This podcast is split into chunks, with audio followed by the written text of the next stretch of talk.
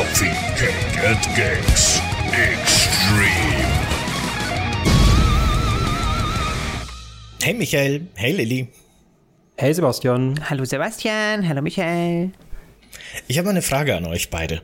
Stellt euch vor, ihr seid in der postapokalyptischen Zukunft gestrandet und ihr dürft euch ein technisches Gerät aus unserer Zeit, das jetzt existiert, mitnehmen. Das verfügt aber auf magische Art und Weise über alle Funktionen, die es jetzt hat. Also unendlich Strom und vielleicht sogar Internet, ne? Alles, was es kann. Was würdet ihr euch mitnehmen? Ein Gerät, eine Sache. Äh. Lilly zuerst. Ich wollte gerade sagen, du zuerst, verdammt. Oh, das, ist, das, ist, das ist wirklich schwierig. Also, mein erster Impuls war tatsächlich typisch Creator, mein Handy. Ich brauche mein Handy. Und dann ist mir aufgefallen, was machst du mit dem Handy? Social Media, Fotos machen, Videos machen. Und wenn ja, die Frage ist, lebt in dieser Postapokalypse noch jemand?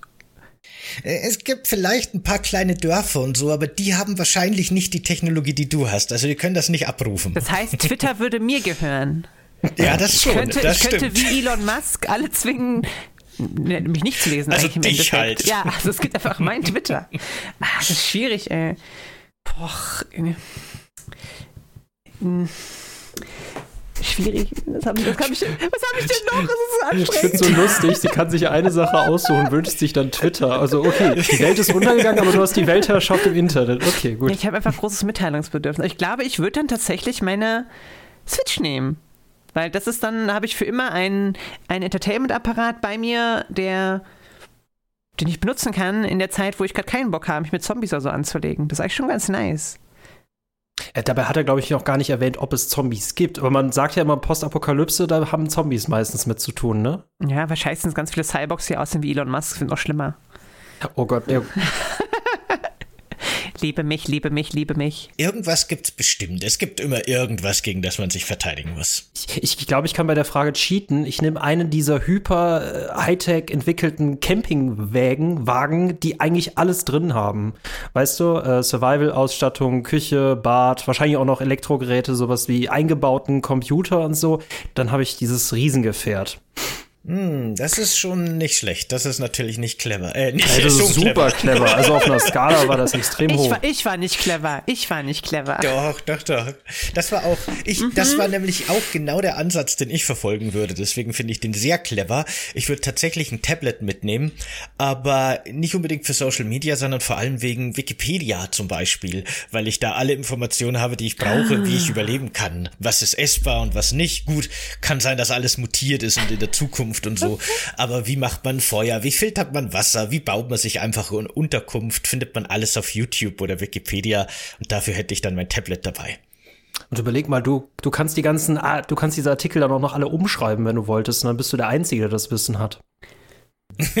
Und du kannst um Spenden beten. Wahrscheinlich, ega- auch egal wie viele Menschen auf der Welt tot sind, Wikipedia wird immer noch um Spenden bitten. Aber Definitiv. guck, wenn, wenn ich mein Tablet habe, kann ich wenigstens deine Tweets lesen, Lilly. Da bist du nicht ganz alleine auf deinem Twitter. ja, nice, guck mal, hat sich eigentlich schon gelohnt. Dann war es ja doch ganz Und ich kann euch beide mitnehmen, Ja, wenn ich das euch ja finde. genommen. Ah, Perfekt. Ich glaube, zu dritt hätten wir alles, was wir brauchen. Wunderbar. Unterhaltung, äh, Informationen und Lebensraum. Ideal. Super. sounds good. Perfekt. Na schön, Leute. Heute reden wir nämlich deswegen die Frage über Zelda Breath of the Wild. Äh, das postapokalyptische Zelda-Spiel, in dem unser Held Link ja im Grunde auch nur über einige wenige Gerätschaften aus der fernen Vergangenheit verfügt und so dieses wilde Land zähmen muss. Dieses Spiel hat uns heute die Lilly mitgebracht. Hi Lilly, willst du dich kurz vorstellen? Ja, hi, ähm, das gehört ja dazu. Also ich bin Lilly, ich heiße in Social Media, wo ich anscheinend die ganze Zeit lebe, Lilly Schota. Ich bin eine queer-feministische Creatorin, die vor allem Content zu trans- und queeren Themen auf YouTube und Twitch macht. Aber was immer untergeht in dem Kontext ist, ich bin auch Gamerin und ich bin vor allem Ha, bin ich ein Hardcore-Zelda-Fangirl? Ich guck mal kurz auf meine 80.000 Amiibos, auf meinen, auf meinen Krog. Ähm, ja, ich liebe Zelda und ich liebe vor allem Breath of the Wild un unglaublich sehr, obwohl es ja eigentlich gar nicht so ein klassisches Zelda ist. Mhm, das stimmt. Äh, warum hast du dich denn genau für Zelda Breath of the Wild entschieden und nicht für irgendein anderes Zelda zum Beispiel? Was ist denn da für dich der Punkt, der das für dich anscheinend so besonders macht? Also ich finde halt immer, über Zelda wird ja generell viel geredet in Nerd Circles, aber ich habe das Gefühl, auch wenn BOTW halt schon großes Standing hat, ja auch von vielen als Meisterwerk irgendwo hält wird, als die beste Open World und schlag mich nicht. Ähm, habe ich das Gefühl, es geht fast immer nur um Ocarina of Time, Majora's Mask. Dann hast du ein paar Nischenleute, die mal Wind Waker nehmen, das ich übrigens auch sehr gerne mag. Aber irgendwie Breath of the Wild ist ein super selten Thema. Correct me if I'm wrong. Und ich habe einfach in Breath of the Wild, glaube ich, 400 Stunden reingesetzt. Das habe ich in kein Zelda. Nicht ja mit Replays. Und das finde ich schon beeindruckend. Deswegen habe ich das mitgenommen. Mhm. Mir geht's äh, ganz ähnlich eigentlich, was die Zelda-Spiele angeht. Ich würde mich schon auch als Zelda-Fan bezeichnen, aber ehrlich gesagt gibt's für mich tatsächlich eher so diese einigen wenigen Titel, die für mich wirklich cool sind, die mich wirklich begeistert haben. Das ist eben vor allem, wie du schon erwähnt hast, äh, Zelda Ocarina of Time, das mich damals, als es rauskam, halt komplett geflasht hat, also komplett umgehauen. Und äh, jetzt eben auch kürzlich, also kürzlich, wir haben vorher schon drüber geredet, mittlerweile ist es schon wieder sechs Jahre alt. Am 3. März 2017 erschienen. Es ist verrückt. Aber äh, Breath of the Wild war eben für mich wirklich so das zweite Zelda-Spiel, das mich so richtig umgehauen hat. Ich finde viele andere auch ganz gut, aber Ocarina of Time und Breath of the Wild haben für mich schon einen ganz besonderen Stellenwert. Wie, wie ist denn das bei dir, Michael? Du bist jetzt von uns dreien so der Zelda-Noob und auch der Breath of the Wild-Noob gewesen. Du hast jetzt zum ersten Mal reingespielt. Wie war denn so dein erster Eindruck, dein Erlebnis bis jetzt? Äh, ja, hi, mein Name ist Michael und ich bin nicht ganz so anonymer äh, Zelda-Neuling, das ist richtig. Äh, das ist total komisch, weil es ist jetzt auch, ich habe ja seit kurzem eine Switch und äh, es ist auch mein erstes Switch-Spiel, also es ist eigentlich alles neu und äh, ich wurde bisher auch nur einmal bei Twitch dazu gezwungen, ähm, Ocarina of Time zu spielen. Deswegen, ich bin ein bisschen mit der Marke bewandert und äh, als Journalist habe ich sowieso immer damit zu tun. Also du musst ja quasi so das, ähm, wie sagt man, ähm, ne, diese typischen Gaming-GötterInnen, ne? Zelda, äh, du musst sie eigentlich alle kennen, Mario und äh, Joel.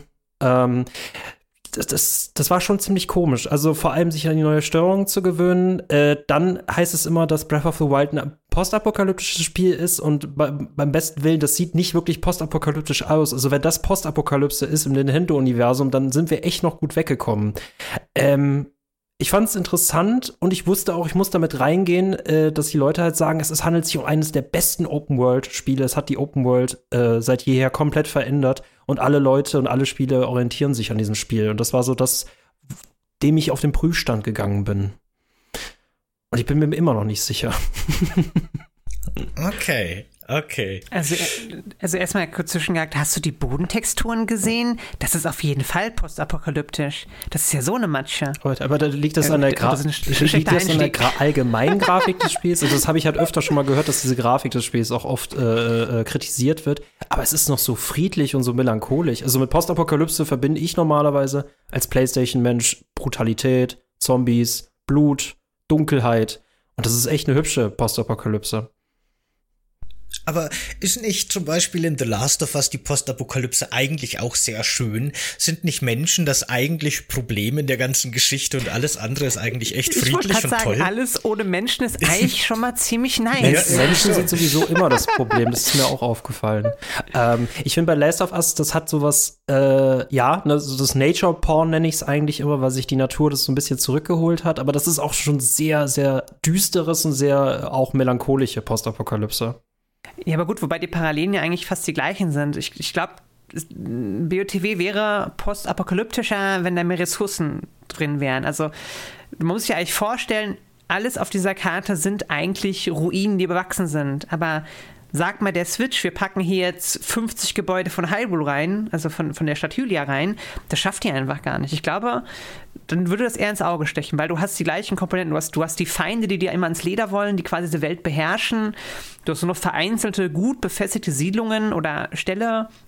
Du hast die, die Hauptstadt ist quasi komplett vom Schatten eingenommen. Und das ist ja nass was nicht anders eigentlich. Ich finde aber auch zum Beispiel, dass Horizon Zero Dawn ja auch ein postapokalyptisches Spiel ist, aber auch nicht so wirklich so äh, niederschmetternd ist. Ne? Da erfreut man sich ja eher an der Schönheit. Ich würde Last of Us wahrscheinlich irgendwie dazwischen einordnen. Das ist brutal, aber gleichzeitig schön. Horizon Zero Dawn ist irgendwie nur schön mit irgendwelchen äh, Roboter-Kreaturen. Breath of the Wild, hm. Hm. Du hast einfach noch nicht die richtigen Gegner gemacht. Wenn die kommen, hast du auch keinen. Okay, okay, dann melde ich mich wieder. Dann melde ich mich wieder und ihr hattet alle recht. Genau. Das stimmt. Wahrscheinlich hast du noch nie gegen einen Loin gekämpft, weil da, dann ist es, dann wird's wirklich postapokalyptisch, ey. Ja, aber ich finde, weil ihr die Grafik schon angesprochen habt, es ist ja schon ziemlich, ziemlich crazy, finde ich, was die mit dem Spiel aus der Switch rausgeholt haben. Die ist ja im Grunde wirklich nur ein, ein mittlerweile sechs Jahre altes Tablet, ne? Und ich habe das jetzt vor kurzem auch auf meinem großen Fernseher, auf meinem riesen 4K-Fernseher nochmal gespielt. Und wenn man da so auf der Klippe steht oder auf irgendwelchen Bergen und man guckt in die Ferne, dann ist das natürlich alles sehr, sehr matschig und auch ein bisschen einfärbig, ne, texturlos aber die Atmosphäre, die sie geschaffen haben, einfach durch cleveres Design, äh, die finde ich wirkt immer noch total gut. Da, da kommt natürlich auch das, das Sounddesign und die Musik mit rein und alles, aber auch so rein optisch hat das schon noch eine Wirkung und ist irgendwie schon eben noch, noch, noch ansprechend, finde ich. Und das finde ich schon sehr erstaunlich bei so einem alten Spiel auf so einer alten und schon von Anfang an veralteten äh, Hardware. Ja, da gehe ich auch mit tatsächlich. Ich finde es auch immer eigentlich ganz witzig, aber auch traurig. Man guckt sich dann neuere Switch-Spiele an, wie jetzt Pokémon Legends ähm, zum Beispiel, das ja mit ähnlichen Prämissen an sowas rangeht, aber halt wirklich im Vergleich einfach aussieht wie Grütze, weil da viel weniger Zeit reingeflossen ist, weil da halt nicht irgendwie ExpertInnen von Monolith dran gesessen haben weil die es nicht hinbekommen haben, so einen schön überzeichneten Stil zu benutzen, mit sehr weichen, mit sehr vielen doch grellen Farben und dann trotzdem aber eine weiche Beleuchtung, die quasi immer die Kanten dann quasi aus dem, aus dem Bild nimmt. Und das ist eigentlich ziemlich schade, dass nicht andere Spiele auf der Switch genauso performen können. Ja, auf jeden Fall. Äh, ich finde auch tatsächlich, ähm, die verschiedenen Ökosysteme, die das Spiel auch abbildet. Die haben ja alle so ihre eigene Stimmung und alle so ihren eigenen Charme. Und das schafft das Spiel eben, finde ich, auch sehr gut, sowohl diese idyllischen grünen Landschaften als auch diese, diese vulkanischen Gegenden um den Todesberg herum darzustellen. Und äh, selbst so die Seen, die Wasserbereiche, das äh, Reich der Zoras, wo es die ganze Zeit regnet und sowas, das sieht alles schon wirklich eigentlich echt cool aus und hat auch seine eigene Identität und so weiter. Und das Spiel schafft das wirklich mit grafisch relativ unaufwendigen Mitteln da sehr viel auch an Variation rauszuholen. Das ist schon, finde ich bis heute wirklich beeindruckend, sehr cool definitiv. Bin gespannt, was da jetzt Tears of the, King, uh, Tears of the Kingdom machen wird, ehrlich gesagt. Ja, da bin ich auch sehr gespannt. Da haben wir schon in den Trailern gesehen, dass anscheinend die Map aus Breath of the Wild zu großen Teilen wiederverwendet wird, aber scheinbar erweitert und so weiter, auch mit neuen Möglichkeiten. Es wurde ja so ein bisschen Fahrzeug bauen mit angedeutet. Ja. WTF. Auf das bin ich schon sehr gespannt. Aber ich finde, das ist auch so eine logische Weiterentwicklung, weil in Breath of the Wild äh, haben wir ja auch, was für ein Zelda-Spiel sehr ungewöhnlich ist, im Endeffekt so als, als Kern-Gameplay und als Kernmechanik einfach nur eine riesige Physikbox, eine Physik-Sandkastenbox, in der man eben mit seinen verschiedenen Werkzeugen, die man hat, also mit dem man Wasser gefrieren kann, mit dem man die Zeit anhalten kann, mit denen man äh, einen Magnet, also metallische Gegenstände durch einen großen Magnet Magnet bewegen kann. Und äh, was habe ich vergessen? Was ist die vierte Mechanik. Hast du, Bomben, hast du Bomben vergessen? Ganz genau, natürlich. Wie kannst du Bomben vergessen? Das Wichtigste. Das stimmt. Bomben. Äh, mit den Werkzeugen kann man ja seine Umwelt sehr stark manipulieren und kann dann eben auch total witzige und quatschige Sachen machen, wie vier große Luftballons an sein Floß kleben, damit es zu einem Luftschiff wird und dann mit einem großen Blatt in der Hand fächern, damit es quasi nach vorne fliegt und so. Äh, das bietet einem ja schon sehr viel physikalische äh, äh Experimentier Gegenstände gibt einem das an die Hand. Und äh, da finde ich das Fahrzeugbauen eine total logische Weiterentwicklung eigentlich von dem Ganzen. Ja, es wird ja auch definitiv einen Kniff geben, warum das erklärt wird. du deckst ja quasi in BOTW auch immer weiter Technik auf, die verloren gegangen ist. Und es wird da auch einfach nahtlos ansetzen. Dann ist halt einfach, keine Ahnung, anstatt Schikastein P20 findest du den Schikastein P40, der auf einmal noch Teile zusammenkleben kann oder so. Ich hoffe es. Wahrscheinlich. Was sind denn von den vier Möglichkeiten, die es gibt an dem Schickerstein, eure Lieblingsfähigkeiten und warum? Lilly vielleicht erst. Natürlich äh, die Fotofunktion, damit ich Selfies machen kann. Die habe ich ganz vergessen. die fünfte ja, die Funktion. Nicht, ja, also ich kann dir sagen, die unbeliebteste ist für mich die Radarfunktion. Die geht mir nämlich nur auf den Keks. Wenn du, hast, du kannst ja quasi irgendwelche Sachen tracken mhm. lassen, was hilfreich ist, aber das, das Geräusch ist schlimmer als das halbes Herzgeräusch. Deswegen ganz, ganz schlimm. Für mich ist auf jeden Fall am liebsten habe ich diese Stase tatsächlich. Da kann man nämlich einfach unglaublich viel Spaß mit haben. Suchst dir einfach einen sehr gut gelegenen Stein oder das von dir erwähnte Floß stellst dich schon mal drauf, guckst mal, in welche Richtung das so guckt, machst Stase da drauf, schlägst ein bisschen gegen, ein bisschen dagegen, guckst, wo der Pfeil zeigt. Am besten ist er tief, tief rot, dass es sehr, sehr weit fliegt. Stellst dich drauf und zu 50 Prozent tötet dich das. Oder dein Floß fliegt 150 Meter durch die Luft mit dir drauf und dann kannst du tatsächlich, während du in der Luft bist, noch deine, ähm, deine komischen Oktodinger da dran machen und dann hast du ein hochfliegendes Luftschiff, von dem du Bomben runterwerfen kannst. und, und Start ist auch generell ziemlich nice, um Gegner zu verarschen. Also wie oft man Gegner einfach nur mit irgendwelchen Gegenständen getötet hat, weil man, keine Ahnung, Stein fällt runter, du hältst ihn an und der Gegner, du hast keine Waffe mehr, stellst ihn genau so, dass er einfach da reinrollt, der Stein. Kannst zugucken, wie dieser, dieser Hobgoblin einfach zur Seite gezogen wird. Das ist einfach schön. Da gibt's ja auch diese super witzigen Videos immer. Es gibt ja so Gegner im Spiel, die sind als Zivilisten verkleidet, Zivilistinnen, und wenn man mit denen redet, dann äh, macht's nach dem Dialog so puff und plötzlich sind es Gegner, die erstmal so einen Sprung nach hinten machen. Und da haben sich viele eben den Spaß draus gemacht, dass die irgendwelche metallischen Kisten oder sowas, ach, das ist jetzt der Magnet, stimmt, das ist gar nicht die Stasis. Aber ist ja egal. Mit dem Magneten äh, irgendeinen metallischen Gegenstand quasi über die Position heben, wo der Gegner, oder ja, der Gegner ist es in der Regel, hinspringen wird, nachdem man quasi mit ihm gesprochen hat. Und dann macht er sein Rückwärtssalto und das metallische Ding fällt ihm auf den Kopf und er ist instant besiegt. Und das sind so die Spielereien, ne? Das ist schon lustig. Wie ging's denn dir da, Michael, äh, mit diesen Funktionen? Hast du da überhaupt schon großartig rumexperimentieren können? Bist du überhaupt so deep drin? äh, Bomben werfen, äh, Kreaturen anzünden, äh, mit Magnet spielen. Ich fand das alles extrem witzig und ich wusste auch, dass da äh, auf jeden Fall noch extrem viel Spielraum mit ist, also je nachdem, was man da alles äh, in dem äh, Spiel erlebt. Ähm, ich fand das schon ziemlich cool. Also ich fand es sowieso beeindruckend, dass dieses Spiel dazu einlädt, so viel rum zu experimentieren. Meistens ist es ja so, dass du gameplay-technisch nur das an kontextsensitiven Punkten hast, dass du es nur an ganz wenig Punkten überhaupt einsetzen kannst. Aber hier heißt es ja wirklich, geh in die Welt und probier alles aus, was du irgendwo gesehen hast. Und das fand ich schon ähm, irgendwie ziemlich witzig. Ja. Du hattest gesagt, dass du jetzt auch nicht so großen Kontakt zu alten Zelda-Teilen hattest. Aber das ist eigentlich ganz, ganz spannend, finde ich, daran, wie Leute, die schon die klassischen Zeldas nächstes Mal diese klassischen Adventure gespielt haben, dann BOTW hinterher bewerten.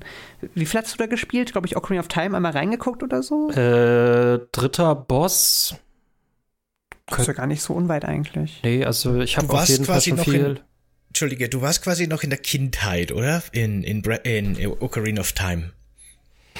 Ich habe einen Häuptling wieder zufrieden gestimmt, weil der irgendwie sauer war. Und dann hat er irgendeinen, weird, irgendeinen weirden Tanz vorgeführt. Genau, so viel kann ich mich noch dran erinnern. Das müsste das letzte gewesen sein, was ich erlebt habe. Aber du hast keine Zeitreise gemacht und bist plötzlich irgendwie erwachsen geworden.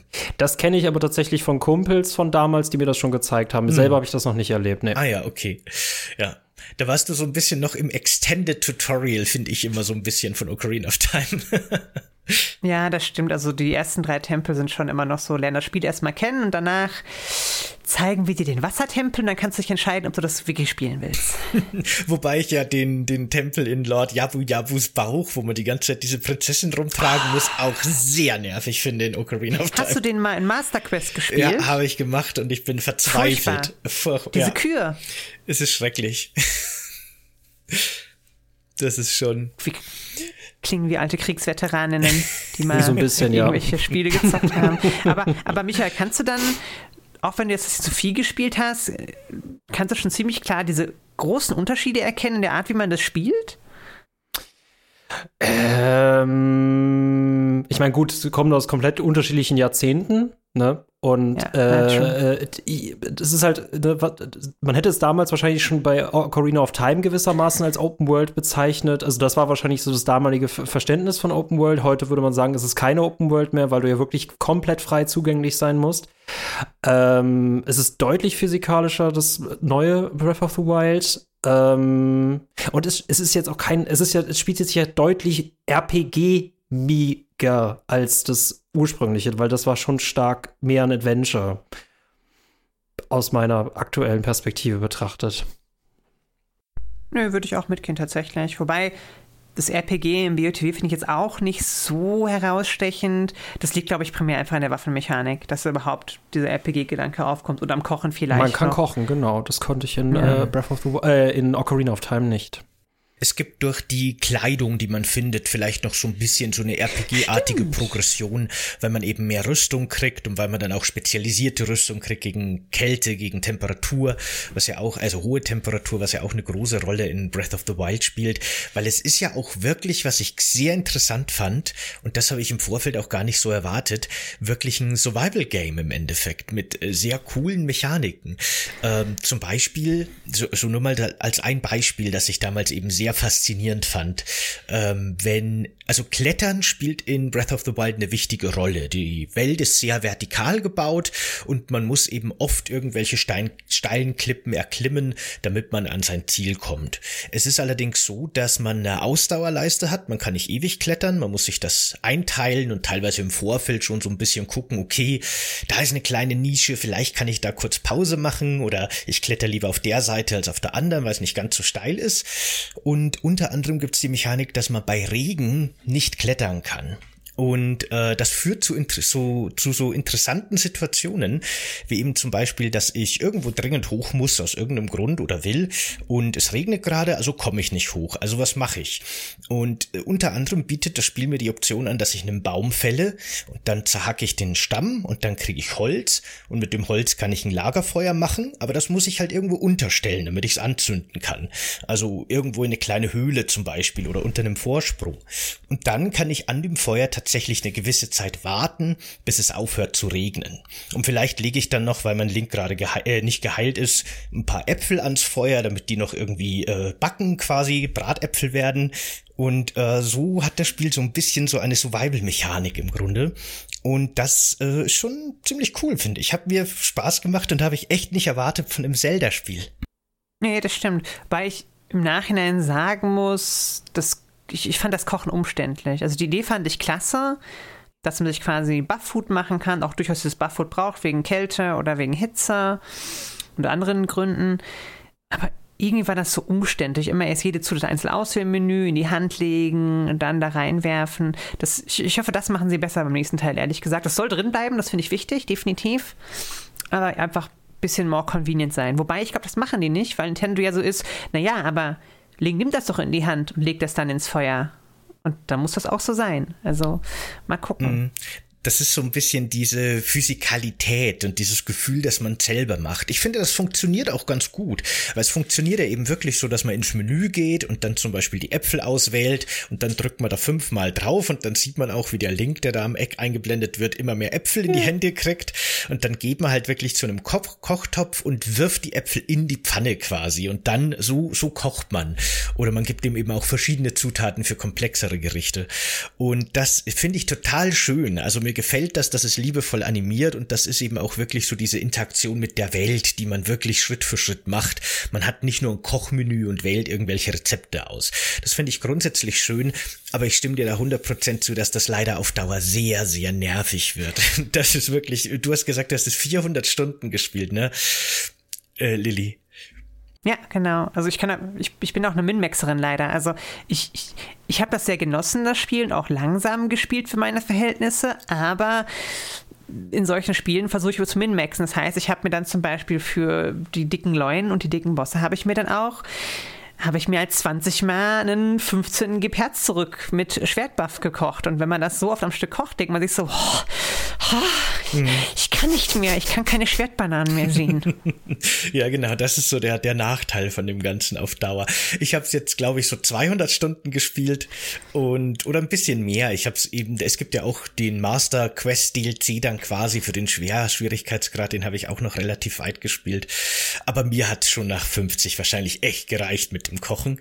Und ja, so schön ich es finde, so nervig wird's auch leider. Und es gibt ein paar so Mechaniken in Zelda, wo ich jetzt auch beim Wiederspielen für den Podcast gemerkt habe, das hat mich damals extrem fasziniert beim ersten Mal spielen und total in die Welt gesaugt. Aber es wird nervig mit der Zeit manches, wie zum Beispiel das Kochen vor allem, ja. das auf jeden Fall. Aber das mit den äh, Waffenzerbrechen, äh, das hatte ich nämlich neulich äh, verfolgt auf Twitter. Da gab es auch eine extrem hitzige Diskussion darüber, ob das notwendig oder nervig ist in diesem Spiel. Und ich muss sagen, ich habe dieses Feature noch nie verstanden in allen möglichen Spielen. Also, wo ich dann wirklich dankbar für diesen Realismusgrad bin, weil das ist eigentlich so was Gamey-artiges, dass Waffen nicht unbedingt zerbrechen müssen. Aber so ist es halt, dass ich als Link rumlaufe und acht Waffen dabei habe und die dann immer weiter durchwechseln. Das ist zwar nervig. Also erstmal gibt es auf Twitter, ich meine, ich lebe da, gibt es da Diskussionen, die nicht hitzig sind? Ich meine, wir können jetzt auch anfangen mit From Software und Easy Mode, dann machen wir hier eine 5-Stunden-Folge da draus oh, und werden oh, gecancelt, oh, oder ich zumindest oh, oh. hinterher wahrscheinlich. Ähm, ich habe die Waffenzerbrechmechanik Anfang unglaublich gehasst. Und das hat sehr lange gedauert, bis ich verstanden habe, dass die leider einfach notwendig ist in dem Spiel. Denn ehrlich gesagt hätte ich hm. viel der Erkundung hinterher dann doch nicht gemacht, weil ich halt keine besseren Waffen gebraucht hätte. Ich meine, das Meisterschwert nimmt dann schon sehr, sehr viel ab. Entschuldigung, Master Sword, bevor mich jetzt irgendwer ähm, outcallt. Darf man nicht Meisterschwert wichtig, sagen? Man Was? Das, nein, man darf das nicht auf Deutsch sagen. Das ist definitiv, definitiv falsch. Ich sag Meisterschwert ich, ich sag und bin gespannt, was passiert. Also, so. Come on. dann bin nur ich Elitist. Ähm, ich hätte wahrscheinlich einfach nicht so viel erkundet, tatsächlich. Also es gibt so viele coole Landmarks, die man sieht und sagt, da will ich jetzt unbedingt hin, aber oft zieht man ja auch einfach los, wenn man merkt, okay, ich will jetzt in diesen Titan gehen oder ich weiß, ich gehe in ein Gebiet mit stärkeren Gegnern und diese, keine Ahnung, drei Ritterschwerter, die ich habe, die lachen mich damit aus. Ich brauche irgendwas Kräftigeres. Also gehe ich in den Schrein, um mir ein dickeres Schwert zu holen, Wächterwaffen zu holen oder erkunde wirklich starke Landsites, wo ich vermute, dass da auf jeden Fall Belohnungen sind. Und ich glaube, diese Satisfaction von der Erkundung würde richtig stark leiden, wenn man nicht irgendwas Sinnvolles bekommen würde. Also man hätte dieses Waffenzerbrechen nur weglassen können, wenn man es irgendwas gefunden hätte, was trotzdem einfach so ein Sense of Purpose gibt bei der Erkundung, fernab davon, dass man was erkundet hat. Aber ich meine, gut, wenn ich das jetzt mit Skyrim vergleiche, ne, also äh, in Skyrim gehe ich, bin ich unterwegs, weil ich von irgendwelchen Gerüchten gehört habe, dass man irgendwo mal hingehen soll, äh, Zaubererakademie oder äh, äh, äh, äh Diebesgilde. Ähm, ja, und, oder weil ich irgendeinen Dungeon vor mir sehe. Also, und ich krieg ja sowieso immer bessere Waffen. Ähm, das, ich glaube, das ist aber noch von, von Mensch zu Mensch unterschiedlich, ne, was wir, welchen Antrieb wir in einem Open-World-Spiel benötigen, weil ich per se auch nicht immer so der große Open-World-Fan bin, muss ich sagen. Same. Hm. Aber die Motivation ist ein ganz wichtiger Punkt bei dem Thema. Also das ist ja wirklich ein Thema, das von Anfang an hart diskutiert wurde, ob jetzt die Waffenhaltbarkeit in Zelda Breath of the Wild total nervig oder total cool ist. Und ich bin eigentlich wirklich jemand, der äh, Waffenhaltbarkeit in der Regel nervig findet. Wenn ich zum Beispiel am Fallout 3 zurückdenke, wo nach jedem fünften Schuss gefühlt meine Waffe kaputt oh, ist. Ja. Und dann muss ich die gleiche Waffe haben, um dann die beiden zu fusionieren fusionieren und bla bla bla. Und es ist einfach nur so eine Menü-Rumklickerei. Es nervt total. Aber das macht ja, finde ich, Breath of the Wild eben gerade nicht. Sondern die, die Waffen, die du findest, äh, sind in dem Spiel eigentlich eher wirklich eine Ressource, die du benutzen kannst, äh, um eben deine, deine Gegenspieler, deine Monster, die du so triffst, zu besiegen und du musst dir diese Ressource halt einteilen. Und zum einen ist da eben ganz wichtig der Erkundungsaspekt, was du schon genannt hast, die Belohnung, die man fürs Erkunden kriegt und dass man dann eben in einem Dungeon oder in einem schweren Gebiet irgendwelche Waffen findet, die super mächtig sind. Und dann bringt dich das Spiel aber durch die Haltbarkeit dazu, dass du diese Waffen gerade im frühen Spielstadium wirklich wie einen Schatz hütest. Und du verhaust nicht irgendwelche kleinen Moblin-Lager, die irgendwo rumkrebsen, äh, mit deinem äh, super äh, Hyrule Guard Schwert oder sowas, das 54 Schaden macht, sondern dann nimmst du halt die Stöcke, die du irgendwo im Wald gefunden hast, weil die reichen. Und dadurch werden diese supermächtigen Waffen, Waffen halt wirklich zu wertvollen Schätzen. Und in anderen Spielen wie in Skyrim, wenn du da halt einmal irgendwie, weiß ich nicht, ein Ork-Metallschwert gefunden hast oder sowas, dann hast du halt einfach ein verdammt gutes Schwert und das wirst du für den Großteil deines Playthroughs benutzen. Und alle anderen Waffen sind für immer Müll. Und das umgeht halt Breath of the Wild ziemlich clever clever mit diesem, mit diesem äh, Abnutzungssystem. Es ist ja, ja nicht wahr. Ja, das, nicht wahr. Erstmal ist ein Daedra-Schwert viel besser als ein Ork-Schwert, da sind okay, uns alle okay, einig. Gut. das sieht auch edgy ja. aus wenigstens, das finde ich auch sehr wichtig. Also das ist schon, muss schon cool aussehen. Aber ich finde das schwierig zu vergleichen mit Skyrim, weil Skyrim ja auch mit diesen Leveled Characters arbeitet. Und die Waffen ja trotzdem immer stärker werden, weil die Gegner ja auch immer stärker werden, je höher dein Level wird. Vor allem, weil du viel verschiedene, viel verschiedene hast. Also ich hatte irgendwann mal irgendwie Bock gehabt, auf Bogen dann umzusiedeln und dann später mal wieder auf Magie. Deswegen, da finde ich, ist eigentlich schon viel Abwechslung. Aber ja, beim Schwert hatte ich irgendwann mal auch immer nur das Gleiche, ohne dass mich das jetzt irgendwie gestört hätte. Aber da würde ich auch argumentieren, Skyrim hat da wie, funktioniert da wieder ganz anders als Open-World-Spiel. Auf jeden Fall, das ist klar. Es geht nur mir drum, dass eben die Waffenhaltbarkeit im Breath of the Wild, finde ich, von der Implementierung her und von den Systemen her ganz anders ist, wie jetzt zum Beispiel eben in dem Fallout 3, wo es einfach nur eine Menürumklickerei und eine ja, Leiste okay. ist, die mhm, leer wird. Mhm, mhm. Es gibt ja auch noch diesen netten Kniff, den ich wirklich auch mag, dass sich das Spiel warnt, äh, wenn die Waffe bald brechen wird. Das ist so, Achtung, beim nächsten Schlag macht's Puff und die Waffe ist dann quasi auch so ein kritischer Treffer, mit dem du gerade kleinere Kreaturen dann auch wirklich durch die Luft schleudern kannst oder auch wirklich gut gegen größere äh, nochmal so, so fatale Treffer landen kannst. Und das kann man sich auch gut einteilen. Man kann halt wirklich auch mehrere äh, kurz vorm Zerbrechen sich befindende Waffen mitnehmen in einem harten Kampf, um dann quasi die rauszuhauen wie bescheuert und eben mit einer nach der anderen noch irgendwie diese super kritischen Treffer zu landen. Und durch so Mechaniken finde ich, war das, also mich hat das tatsächlich nie gestört, obwohl ich solche Mechaniken nicht mag. Für mich war das immer motivierend und ziemlich cool sogar. Durch eben so ein paar clevere Designentscheidungen. Entscheidungen. Ich mag das. Ich mag es auch im Nachhinein. Und äh, was du da beschrieben hast, ist, glaube ich, eine Speedrun-Taktik tatsächlich. Das habe ich schon mal mhm, gesehen. Mhm. Da wollte jemand sehr früh Hinox töten, hat quasi auf mehrere Waffen kaputtgeschlagen und einfach alles aufs Auge geworfen der Reihe nach. Das sah so absurd aus. Wie so, als wäre Link auf einmal ein Maschinengewehr in seinem rechten Arm und überall fliegen Schwerter auf diesen Arm Hinox zu. Der gar nicht weiß, was da gerade passiert. Der, der will den Baum schon gerade auch hochheben und alles fliegt ins Auge rein. Richtig wild. Einfach schön. Das ist für eine wichtige Frage auch. Wenn deine Waffen fast kaputt waren, hast du doch mal zugeschlagen? Also auch du, Michael. Oder habt ihr einfach mal euch fühlen wollen wie so ein richtiger Wegwerfkapitalist und dann habe ich die, dann die geworfen einfach. So richtig satisfying ins Gesicht. Auch sehr gerne. Ich habe die auch immer sehr gerne geworfen, wenn ich wusste, jetzt zerbrechen die. Das ist, das ja. ist sehr, sehr befriedigend. Finde ich auch super cool, ja. Ich habe die auch geworfen, aber ich finde, wie gesagt, diese Gameplay-Mechanik irgendwie äh, total weird, dass man dann so viel kaputte Waffen einfach hintereinander werfen kann, als ob du wirklich so in einer Schrottschlacht bist und mit allem, allem um dich herum wirfst. Das ist, ach man, der Junge tat mir da manchmal echt ein bisschen leid, aber gut. Ja, aber man kann sich richtig vorstellen, wie der Link da steht mit seinen zehn Waffen am Körper und dann wirft er sein Langschwert vom Rücken und von der Seite, von der Hüfte noch irgendwie so zwei kleine Schwerter und dann noch so ein Bumerang hinterher und so weiter. Das ist ja auch so eine nette kleine Mechanik, ne? Das Spiel ist ja voller netter kleiner Mechaniken, dass du den Bumerang halt wirfst, wie du jede andere Waffe werfen würdest, aber dass der halt natürlich, was ein Bumerang ist, zu dir zurückkommt. Du musst aber dann, wenn er in deiner Nähe ist, die Aufheben-Taste drücken, damit du den wieder ins Inventar Inventar kriegst. Also im Grunde einfach nur die ganz normale Werfenmechanik und die ganz normale Aufhebenmechanik. Die haben da nicht irgendwie eine neue Bumerang-Mechanik gebaut, sondern das ergibt sich aus den Regeln, die die Welt halt hat irgendwie.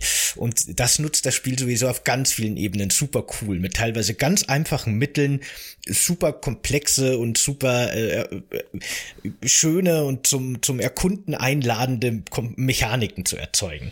Das ist wirklich schön. Ja, BOTW ist schon so ein bisschen einfach, simpel, aber effektiv, wirklich bis zum Ende durchgedacht, bei jeder einzelnen Mechanik. Also vielleicht nicht jeder einzelne, aber bei vielen Mechaniken auf jeden Fall. Das ist schon ziemlich beeindruckend. Das wird so schwer darauf zu folgen, auf dieses Spiel. Das ist mm, einfach. Mm. Viel Spaß, Nintendo. Ja. Aber könnt ihr mir als Neuling äh, erklären, äh, warum ist das, also warum ist Breath of the Wild jetzt so die äh, Open World ähm, Ikone im Gegensatz zu allen anderen Open World Spielen? Also was ist daran so wow? Also ähm, ich kann dir aus meiner Perspektive ganz klar sagen, dass ich zu der Zeit, als Breath of the Wild rauskam, sowas von unfassbar übersättigt war, was mhm. diese Ubisoft-Formel angeht, die halt zu der Zeit ja. quasi überall war. Also so diese typische Assassin's Creed-Formel, die ja heute nicht mal mehr Assassin's Creed hat. Heute haben die wirklich nur noch so ein paar echt sehr einfallslose Open-World-Spiele, die echt nicht wissen, was sie machen sollen.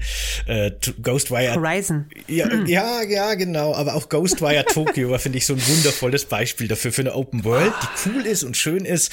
Aber letztendlich hatten die keine Ahnung, wie sie es füllen sollen. Und dann macht man halt 100 Questmarker und Sammelquests und Sammelgegenstände und hier kannst du noch ein Rennen machen und da musst du noch was jagen und so weiter, ne?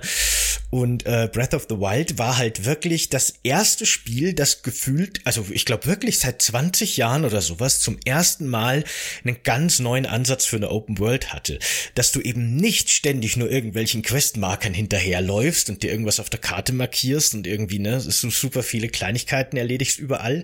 Nicht so eine Liste, die du abhakst, bis du irgendwann mal fertig bist, sondern das war so ein Spiel, das gesagt hat, so jetzt bist du hier in dieser offenen Welt und jetzt guck halt mal, was du machen kannst. Schau dich einfach mal um. Und ähm, im Endeffekt funktioniert das Spiel ja auch so, dass du auf irgendwelche Türme oder Berge oder hohen Punkte rennst und dich einfach mal mit deinem Fernglas umsiehst. Und wenn du irgendwas siehst in der Entfernung, was interessant aussiehst, kannst du dir selber eine Markierung machen und dann dahin gehen und dir das anschauen. Und wenn du dann auf dem Weg dahin mit offenen Augen durch die Welt gehst, dann fallen dir tausend Kleinigkeiten auf, die so ein bisschen weird aussehen. Irgendwas stimmt nicht. Da ist ein Steinkreis und ein Stein liegt ein bisschen falsch. Oder da sind drei Apfel Apfelbäume in einer Reihe. An allen drei hängen synchron die Äpfel, nur bei einem hängt noch ein zusätzlicher. Lauter so Kleinigkeiten. Und das sind quasi so die Aktivitäten und die Rätsel in dieser Welt, die überall sind. Ohne dass dich das Spiel mit irgendeinem Pfeil oder einem Marker oder einem Satz, den Link sagt, darauf hinweisen würde. Und das ist das Schöne und das ist das Besondere daran. Oder wie ging's dir da, Lilly? Ja, erstmal, Link redet nicht, das ist wichtig. Eben, das schon mal. ja. Das schon mal sowieso davon ab, wann spielen wir endlich mal Zelda. Da warte ich jetzt sehr lange schon drauf. Ja, das frage ich mich ähm, sowieso auch, ja.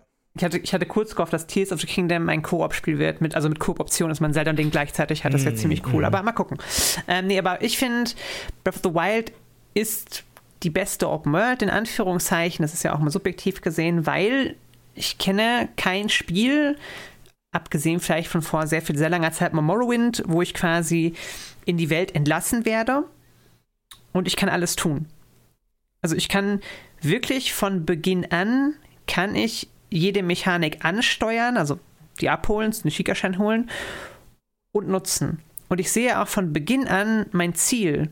Ich könnte, du kannst ja auch ganz am Anfang, kannst du einfach zu Ganon sorry, falls das ein Spoiler ist, nach sechs Jahren zu Ganon reinmarschieren und Ganon einfach mit einem Stock das Gesicht verprügeln. Das machen Leute ja auch ständig. Es gibt ja Menschen, die kriegen das hin, die sitzen da mit drei Bananen und steuern das Spiel dabei und verprügeln Ganon mit drei Stöcken. Das geht. Das finde ich super beeindruckend. Aber das machst du natürlich nicht, weil BOTW ist in Wahrheit das, oh, was ist das denn? Oh, was ist das denn? Was du schon gesagt hast, diese, diese Kleinigkeiten immer. Im Gegensatz zu ziemlich allen Open Worlds, Witcher 3 wird ja auch gerne gelobt, weil es eine schöne Open World ist, aber trotzdem mit Markern arbeitet, weil man eigentlich nicht von sich aus irgendwas erkunden würde sonst, oder ganz selten mal, hast du überall interessante Landmarks. Und du erkundest tatsächlich, weil du Interesse daran hast, zu erkunden und zu wissen, was ist das. Und viele Orte erzählen ja auch eine Geschichte. Sei das über die Erinnerungen, die man finden kann, sei das einfach durch Environmental Storytelling. Ich war, ich war am Boden zerstört, als ich die London Farm gefunden habe. Die ja zerstört dort auch zu finden ist. Ich war so, oh nein, hier bin ich vor ein paar Jahren noch geraced. Also ist vielleicht nicht für alle so, so, so, so, emotional oder spannend, wie es für mich vielleicht ist, aber das Spiel ist ja voll von solchen Momenten. Das ist ja keine unbekannte Welt für die meisten Zelda-Fans. Ähm, Und ah, es ist einfach, ich, ich, ich, ich, könnte jetzt einfach gar nicht aufhören. Ich finde das einfach schön, weil ich alles machen kann. Das ist so gut. Ich hatte nicht umsonst vier Stunden im Spiel. Ich habe das, hab das auch gestreamt eine Zeit lang, habe irgendwann aufgehört, weil ich nicht vorwärts gekommen bin. Zu keinem Zeitpunkt. Ich habe mir gesagt, so Leute, heute machen wir, heute machen wir Titan 1. Dann war der Stream nach acht Stunden um. Ich war auf der anderen Seite der Map, habe irgendwelche Schreine gemacht, habe 50 Krux gefunden, habe alle meine Waffen verloren, aber hatte einfach die Zeit meines Lebens. Obwohl ich nicht das erreicht habe, was ich wollte, weil einfach bei Breath of the Wild ist der Weg das Ziel. Voll philosophisch. Ja, ja, genau, aber das stimmt. Das ist ein wichtiger Punkt. Der Weg ist das Ziel und was ich auch sehr schön finde und was eben Breath of the Wild auch zum ersten Mal so richtig äh, gemacht hat im Vergleich zu so Ubisoft-Formelwelten. Die Welt ist der Antagonist, der, der wirkliche Antagonist, der einem im Weg steht. Der Weg wird ja vor allem durch die durch die Architektur der Welt versperrt quasi. Du musst Hügel erklimmen, du musst reißende Flüsse durchqueren oder auch eiskalte Flüsse, in denen du erfrierst oder es ist einfach nur zu kalt und du brauchst Feuer oder warme Kleidung. Alles ist ein Hindernis und äh, dadurch wird eben der Weg auch zum Abenteuer, nicht nur zum, zum Ziel des Ganzen, sondern auch zu dem, was man überwinden muss. Und während man halt zum Beispiel in, in äh, Assassin's Creed jetzt eben als, als populäres Beispiel, da fliegst du ja quasi über die Welt und es gibt quasi kein Hindernis. Du, du gleitest da einfach durch ohne Widerstand. Und das ist halt auch ganz konträr vom, äh, wie man sich durch die Welt bewegt und wie man die Welt wahrnimmt und wie man mit ihr interagiert. Das macht das auch zu einem besonderen Spiel. Das ist so. Ja, genau, es ist. Sorry, mach du erst, Michael. Achso, ich habe eben schon. Danke dir. Ähm, da sind so viele Sachen gleichzeitig mit verbunden und äh, ich brauchte, ich brauche immer noch ziemlich lange, um zu verstehen, was mit mir und Open Worlds eigentlich ist. Ähm, ich finde, ich persönlich zum Beispiel bin in Open Worlds gerne in Städten. Also ich rede gerne mit Menschen, ich gehe gerne ins Wirtshaus, ich äh, informiere mich, was passiert hier, wie ist, wie ist das Netzwerk, wie sind die Leute miteinander verstrickt. Natur ist dann für mich in Open Worlds tatsächlich oft auch Ubisoft geschuldet, einfach nur gigantische Landmasse, die mich langweilt. Ähm, gleichzeitig ähm, deswegen, ich halte mich mal viel lieber in Städten auf oder bei mir ist es auch eher so, das Ziel ist das Ziel und ich nehme halt alles, was ich neben, äh, was ich nebenbei habe, nehme ich vielleicht mit, aber ansonsten bin ich immer sehr fokussiert. Also ich brauche eigentlich immer einen Antrieb, ich will jetzt Magier werden, ich will jetzt äh, Dieb werden, ich will jetzt irgendeine Fraktion kennenlernen oder ich will mir irgendeine Fraktion mich, äh, eine Fraktion gegen eine andere Fraktion ausspielen. Also eigentlich immer sehr handlungsgetrieben und vieles so äh, nebenbei liegen lassend. Äh, ich finde aber auch zum Beispiel, dass so eine Mechanik wie Schnellreise eigentlich der Tod jeder Open World ist. Eigentlich sollte es so sein, dass wir immer durch die Open World reisen sollten und können, aber dann trotzdem, egal wie oft wir einen Weg ablaufen, dass wir dann noch was Neues erkunden. Aber ich glaube, deswegen, äh, seitdem es Schnellreise gibt, und das gibt es eigentlich schon ziemlich lange, äh, hat sich bei mir so die Masse von der Open World dann irgendwie komplett erledigt. Und wie gesagt, ich bin eher so der Stadt, eher Mensch, Mensch, anstatt der Landschaftsmensch. Ich überlege gerade, wann sind denn, wann sind schnellreisende Spiele gekommen? Also wirklich ganz harte Schnellreisen. Das ist nicht so was wie Schlickschreiter, wo es ja noch Sinn ergeben hat, weil es Transportmittel in der Welt war. Aber Oblivion, war Oblivion schuld tatsächlich? Kann das sein? Ich glaube, Schnellreisen gab es schon in Arena damals. Oha, also okay. zumindest Kutschen, zumindest mit Kutschen gab's das schon schon immer eigentlich. Ja, aber das finde ich auch, das ist für mich so ein bisschen die Antithese einer guten o Open World, wenn der also wenn die nur existiert, um einen Weg von A nach B quasi herzustellen, aber der Weg ist eigentlich komplett egal. Es geht nur darum, dass du irgendwo hinkommst und dass es sich wie eine große offene Welt anfühlen soll. Das habe ich nie verstanden, was da der Mehrwert ist, weil da denke ich mir, mach doch schöne kleine Gebiete wie früher in älteren Rollenspielen oder sowas. Mach doch lieber schöne kleine Taschen, in die ich reise von Gebiet zu Gebiet und dann ist es wunderbar, was brauche ich denn 500 Kilometer grüne Wiesen oder Wälder, die das verbinden, in denen quasi nix ist. Ähm, ähm, genau, das, das sehe ich grundsätzlich auch so. Aber das hat für mich in Breath of the Wild eben sehr, sehr gut funktioniert, dass die Welt mir eben überall im Grunde und eben die Welt an sich schon sehr viel bietet. Einfach nur durchs, durchs Existieren.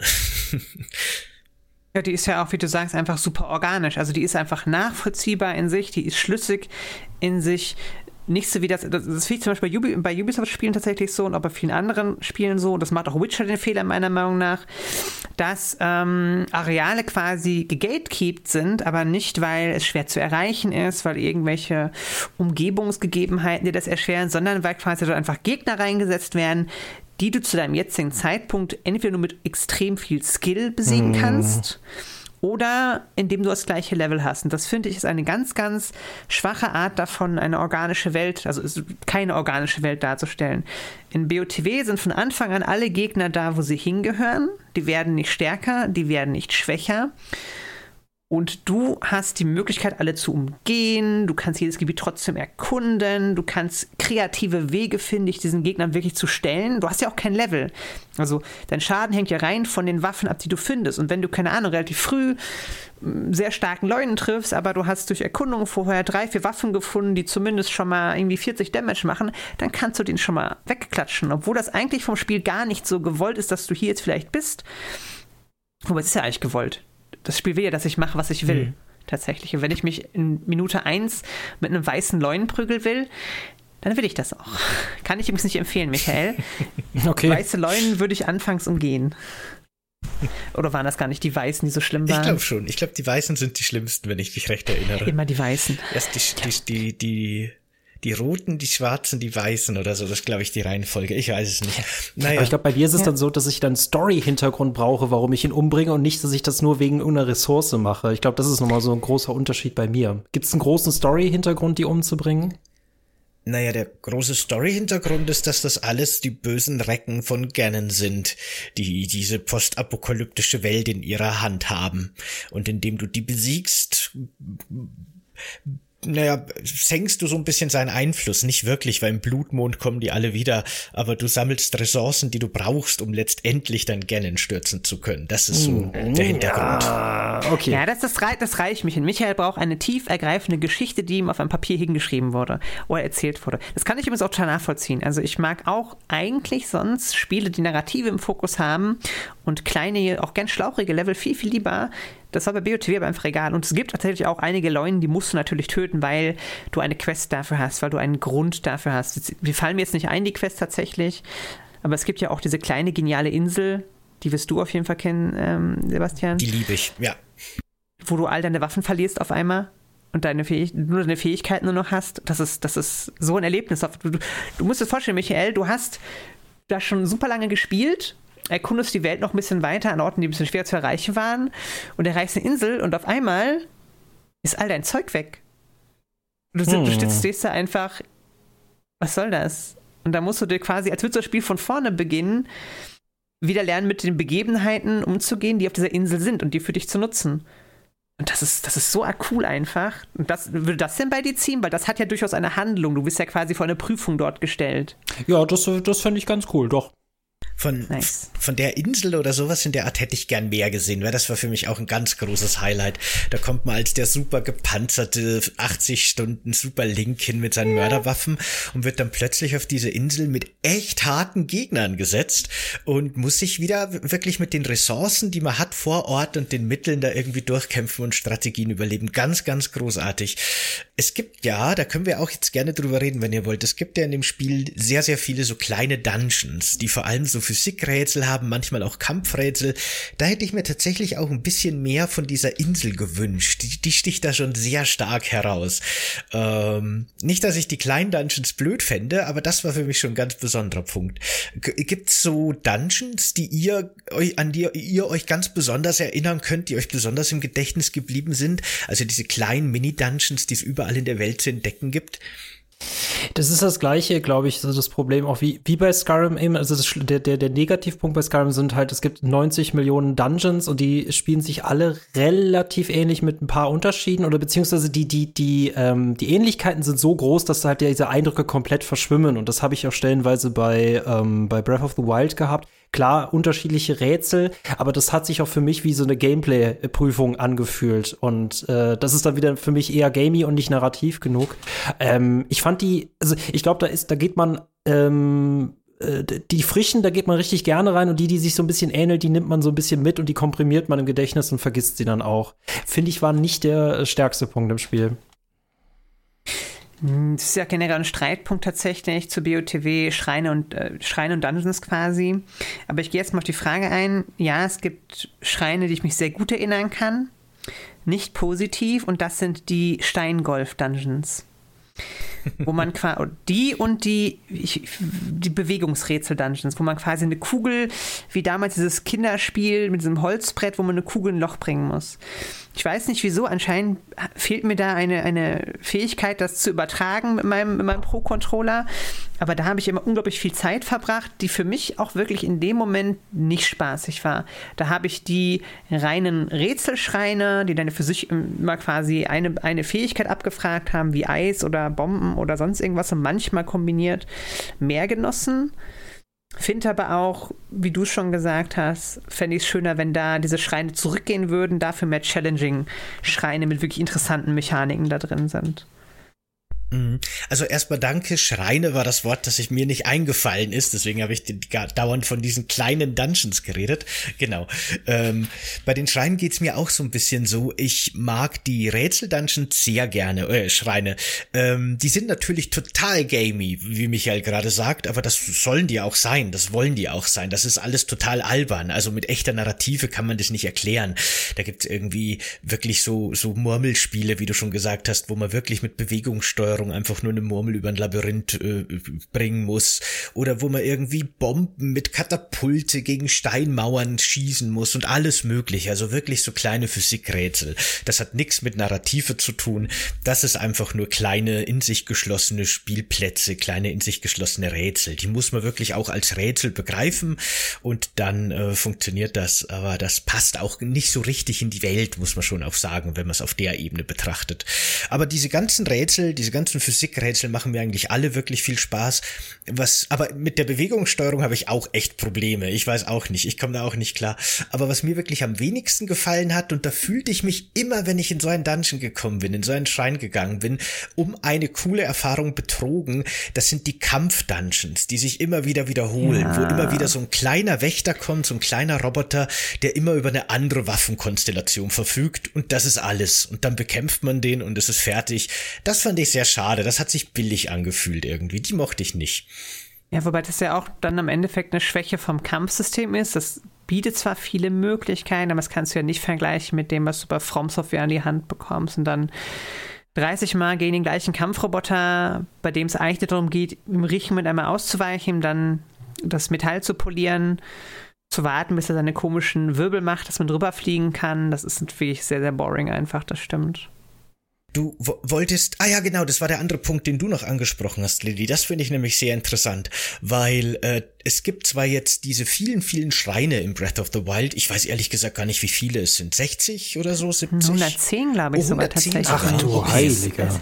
Ich meine, es sind relativ viele, ja. Ja, kann schon sein. Ähm, es gibt allerdings nur noch vier größere Dungeons und die funktionieren in der Regel auch nicht mehr so, wie man sich gute alte Zelda-Dungeons vorstellt. Äh, das geht schon damit los, dass die Bosse relativ langweilig sind im Vergleich zu früher. Man hat im Grunde vier verschiedene Variationen von Ganon oder Ganons Energie oder so, die alle ein bisschen anders sind, aber im Großen und Ganzen sehr ähnlich ausschauen, äh, wenn sie auch anders funktionieren.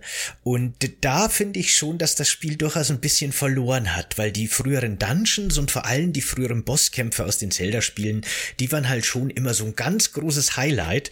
Und Breath of the Wild hat halt so ein bisschen versucht, die Bosskämpfe in die offene Welt zu versetzen. Und dann hat man eben diese Leunen und diese großen Einäugigen, deren Namen mir gerade nicht einfallen. Inox. Die Inox, genau. Und äh, ne, sowas in der Art. Aber das hat sich für mich leider nie so episch angefühlt wie eben damals früher die alten Zelda-Teile. Also mir geht's ähnlich tatsächlich. Ich finde auch das Dungeon Design, also optisch sind die cool, die Titanen, auch storytechnisch finde ich es ganz nett eigentlich gemacht, dass man quasi diese uralten Waffensysteme zurückerobern muss und dann auch quasi die Geschichte mit den Recken hat, die ja wirklich ganz cool ist. Ich meine, Mifa ist einfach super süß. Ähm, aber A, sind die super kurz für Dungeons. B, sind die Mechaniken einfach nicht, ich, ich, weiß nicht, ich fand die niemals ansprechend, wenn ich da an diesen, das Kamel zurückdenke, in der Wüste, wo man die Körperteile drehen kann, was ja eigentlich eine ziemlich nette Idee ist, damit man dann an die richtigen Stellen kommt. Das hat aber sich zu keinem Zeitpunkt irgendwie enjoyable angefühlt. Dafür fand ich, dass der einzige Boss, der wirklich auch geknallt hat, genau dieser Boss in dem Dungeon war, nämlich der, der Blitzganon quasi. Weil auf einmal hast du nicht mehr Zelda gespielt, sondern du hast gefühlt, hast du eigentlich Sekiro gespielt. Weil diesen Boss hast du ja nur auf die Kette bekommen, wenn du im richtigen Moment geparried hast. Sonst hat er dich ja einfach ausgelacht. Und ich, das fand ich so einen weirden Skillcheck für ein Zelda-Spiel, das ich eigentlich schon wieder geil fand. Ja, ich meine, die, die Strategien unterscheiden sich ja durchaus, die man braucht zum Besiegen. Aber wenn ich da so an den Dodongo-König denke, die man immer wieder die Bomben dann im richtigen Moment ins Maul wirft, ne, und diese ganzen Feinheiten, die die verschiedenen Bosse früher hatten, da kann, finde ich, leider Breath of the Wild eben nicht mithalten. Das ist so ein bisschen dieser Tauschhandel, den die eingegangen sind. Ne? Die haben gesagt, okay, wir machen jetzt nicht diese teilweise ja wirklich stundenlangen Riesendungeons mit den großen Bossen am Ende, sondern wir packen ein paar Bosse, die sich durchaus wiederholen in die offene Welt und machen euch dafür für diese 100, was weiß ich, äh, Mini-Dungeons, diese Schreine. Und grundsätzlich funktioniert das für mich sogar tatsächlich mit den Schreinen. Ich mochte das, aber es fehlt diese, diese Epicness leider eben, wie ich schon gesagt habe. Ja, wobei ich glaube, dass auch so ein vielleicht ein bisschen verklärte Sicht mit dabei, weil ich überlege, die meisten Zelda-Bosse beruhen alle immer auf einer Mechanik, die man quasi dreimal wiederholt. Man hat ja quasi meist gegen die Bosse das Gadget eingesetzt, was man im Dungeon bekommen hat. Dass das im BOTW nicht geht, ist ja klar, weil du alle Gadgets von Anfang an hast und der Rest ist halt, hast du gefunden. Hm. und ich finde meist erst die Endbosse in Zeldas, die bringen quasi alles zusammen. Die waren dann wirklich spannend. Und das hat ja BOTW aber auch nicht hinbekommen, ehrlich gesagt. Wenn ich überlege, der letzte Fight gegen Ganon, der sieht cool aus, aber so wirklich alle Mechanik zusammenbringen tut der nicht. Den kann man auch ganz stumpf einfach mit dem Schwert verprügeln, ohne dass man irgendwas anderes jemals gemacht hat. Mhm. Ja, das, das ist echt ein bisschen schade im Nachhinein da muss ich Dark Souls oder auch andere Spiele loben, dass äh, Endgegner brauchen oder EndgegnerInnen brauchen äh, was Individuelles. Ne? Sie brauchen so ihre eigene Strategie, sie zu besiegen, selbst wenn sie total simpel ist, aber dann bleiben sie dir auf jeden Fall äh, äh, ja im Hinterkopf. Du kannst dich an sie erinnern, ja. Das stimmt. Da können wir auch eigentlich, wenn wir Lust haben, den total offensichtlichen Vergleich einbringen. Wenn es Dark Souls, wir sagen einfach From Software und sagen Elden Ring, weil ich finde, Elden Ring hat sich die BOTW-Formel genommen und sie zumindest an einer Stelle besser festgezogen. Nicht an allen, aber an einer, nämlich die, Leg die Legacy Dungeons. Die machen nämlich genau das, was wir im BOTW vermisst haben. Die bieten starke Kulissen mit erinnerungswürdigen Bossen am Ende. Mhm, genau, da stimme ich auch komplett zu. Äh, Elden Ring war ja wirklich so ein bisschen das Zelda Dark Souls, das Breath of the Wild Dark Souls. Schon in den frühen Trailern hat man gesehen, oder in den frühen ersten Gameplay-Materialien besser gesagt, wie die Hauptfigur auf irgendwelchen hohen Klippen steht und mit dem Fernglas guckt und sich selber Markierungen macht und so weiter. Also die haben sich da ganz viel von der, von der Zelda Breath of the Wild Open World abgeguckt und auch sehr viel Cooles und das wirkt auch in Elden Ring sehr gut, finde ich. Und genau diese Dungeons, diese Legacy Dungeons, also wirklich diese großen epischen Dungeons, die dann auch mit epischen Schlachten enden, das haben die halt eben noch mit reingepackt, zusätzlich zu diesen vielen kleinen Mini-Dungeons, die es noch gibt, die sich dann hinten raus leider auch wieder öfter wiederholen. Es ist halt doch ein riesiges Open-World-Spiel, ne, aber grundsätzlich schon sehr gut. Und ich glaube, jetzt, wo ich drüber nachdenke, gibt es in Elden Ring so 50, 60 von diesen kleinen Dungeons. Ich glaube, daher kam die Zahl in meinem Kopf vorher. Echt, das sind hm. nur so wenige, es kommt mir so viel mehr vor vor. Mhm, aber ich glaube wirklich. Ich glaube, Weil ihr da wahrscheinlich so oft gestorben seid, deswegen kommt ja, euch das so oft vor. Entschuldigung, was willst du damit sagen? ich bin beim ersten Mal unter 100 Mal gestorben. Das fand ich eigentlich ganz gut. Oh, ich weiß es gar nicht mehr. Aber dadurch, dass ich gerne ein Stärkebild spiele in Souls-Spielen und auch in Elden Ring, ist meine Strategie reinlaufen und so lange mit meinem Riesenhammer draufhauen, bis er tot ist. Und dann laufe ich schon mal 10, 20 Mal in so einem Bossraum, ohne meine Strategie anzupassen. Also ich bin wahrscheinlich öfter. Ich, ich glaube, es gibt Bosse, bei denen bin ich unter 100 Mal gestorben, aber fast. Malenia. Zum Beispiel. Oh Gott, ey. Das war aber auch ein sehr cooler Kampf, ja. Das stimmt. Also ich glaube, ein Drittel meines Death Counters geht nur auf diese Frau zurück. Ich bin so froh, dass ich, weil ich ursprünglich vorhatte, auf meinem Kanal Elden Ring Content zu machen, was ich dann aber gar nicht gemacht habe. Aber ich habe tatsächlich meinen gesamten Playthrough aufgenommen und habe den noch auf einer externen oh, Festplatte. Cool. Und äh, gerade die Bosskämpfe mir nochmal angucken, das macht schon Spaß. Das ist schon cool, muss ich sagen. Ich, ich, wenn ich sehe, fühle ich wieder diese Anspannung. Das ist schon echt, echt toll. Sehr schön. Ja, genau. Das, das fehlt Breath of the Wild. Obwohl die ja tatsächlich, gerade im Vergleich mit vergangenen äh, Zelda-Spielen, den Schwierigkeitsgrad schon ganz schön angezogen haben. Was für diese Survival-Mechaniken und diese gefährliche Welt und diese Waffen auch, äh, diese Waffenprogression äh, auch wichtig ist. Aber ich finde gerade am Anfang, da haut auch schon mal so ein normaler Standardgegner ordentlich rein, finde ich. Das ist, die sind nicht zu unterschätzen. Ich meine, du bist nach drei Hits tatsächlich tot von so einem Bockblind. Hm? Ganz am Anfang ohne Rüstung. Und die blauen, die es da immer gibt, neben den roten, die schwach sind, die könnte ich sogar one-hitten ab und zu. Also das ist schon äh, nicht, nicht ohne. Wie ging es dir da, Michael, eigentlich? Weil das Kampfsystem ist eigentlich, finde ich, ziemlich cool und wenn man es mal so ein bisschen drin hat, äh, kann man auch coole Sachen machen. Aber ich finde, das ist auch ein bisschen ungewohnt und ich finde auch die Knopfbelegung, ehrlich gesagt, komisch, dass man irgendwie auf der oberen Taste der X-Taste auf dem, auf dem Pro-Controller, glaube ich, springt und mit der mit der A-Taste, glaube ich, zuschlägt oder so. Ich weiß nicht. Ich komme immer wieder durcheinander, wenn ich Breath of the Wild wieder anfange. Äh, wie ging es dir da? Ähm, da ich tatsächlich nicht so viele Switch-Spiele spiele, also noch Pokémon Schwert und Schild und das hat ja jetzt wirklich keine wirkliche Tastenbelegung, die irgendwie kompliziert wäre, kann ich nicht sagen, ob die Tastenbelegung Breath of the Wild kompliziert ist. Ähm, ich fand sowieso, es war so oder so für mich gewöhnungsbedürftig. Ähm, ich also das Kampfsystem ist ja, also du kannst wirklich sehr viel experimentieren, aber letztendlich ist es jetzt auch nicht so tief in dem Sinne, dass du, äh, ne, dass, dass, dass, dass Gegner so richtig krasse Taktiken haben. Es sind halt meistens viele Gegner äh, oder Gegner sind, stehen irgendwo drauf. Das muss halt mit einbedenken, mache ich erst diesen Gegner oben auf dem Turm fertig oder mache ich erst unten alle fertig. Ähm, das ist halt auch für mich oft Mittel zum Zweck gewesen. Ich finde, ich finde in, in ein Kampf-Gameplay gehe ich immer ganz gerne rein, wenn mir auch eine richtige Herausforderung geboten wird. Wenn es halt wirklich nur Gameplay ist im Sinne von erfülle es, um an dein Ziel zu kommen, ist es für mich dann Mittel zum Zweck. Aber das hast du ja Gott sei Dank nicht. Du musst ja, also bis auf die Titanen und bis auf Ganon musst du tatsächlich keinen einzigen Gegner, korrigiere mich gerne, wirklich umhauen. Und deswegen meistens, das ist halt auch so, dass ich in Open-World-Spielen dann meistens auch Kämpfe meide, wenn sie sich vermeiden äh, lassen. Wenn ich nicht gerade auf jeden Fall einen Grund habe, alle umzunieten. Aber du kannst dich anschleichen, wenn die am Feuerstab und dir eine Bombe unterm Popo legen. Das ist schon witzig. Das kann man, also das sollte man tun. Ja, oder auch eiskalt im Schlaf erstechen. Also Link ist schon ganz schön hart drauf, der kennt ja, da nichts. Ist halt ein Kriegsveteran. Das, ist, ja. das finde ich auch so merkwürdig. Also er sagt ja nie was, wahrscheinlich, weil er einfach traumatische Störung hat deswegen. Das ist einfach, dass er schon über 100 Jahre alt ist. Das ist ein Kriegsveteran, haben alle im Krieg gekämpft. Du bist so, ach, guck mal da, alles grün und gelb, alles voll schön. Guck mal hier, mein kleiner Freund. Ja, du hast mich gefunden. Und es ist, es ist eine kleine Dissonanz. Ich glaube, das ist auch das, was sich rausholt, Michael. Aus dem Postapokalyptischen. Das, dieses, dieses, dieses Design ist wirklich einfach schon entgegen dem, was eigentlich da dahinter steckt, ähm, narrativ.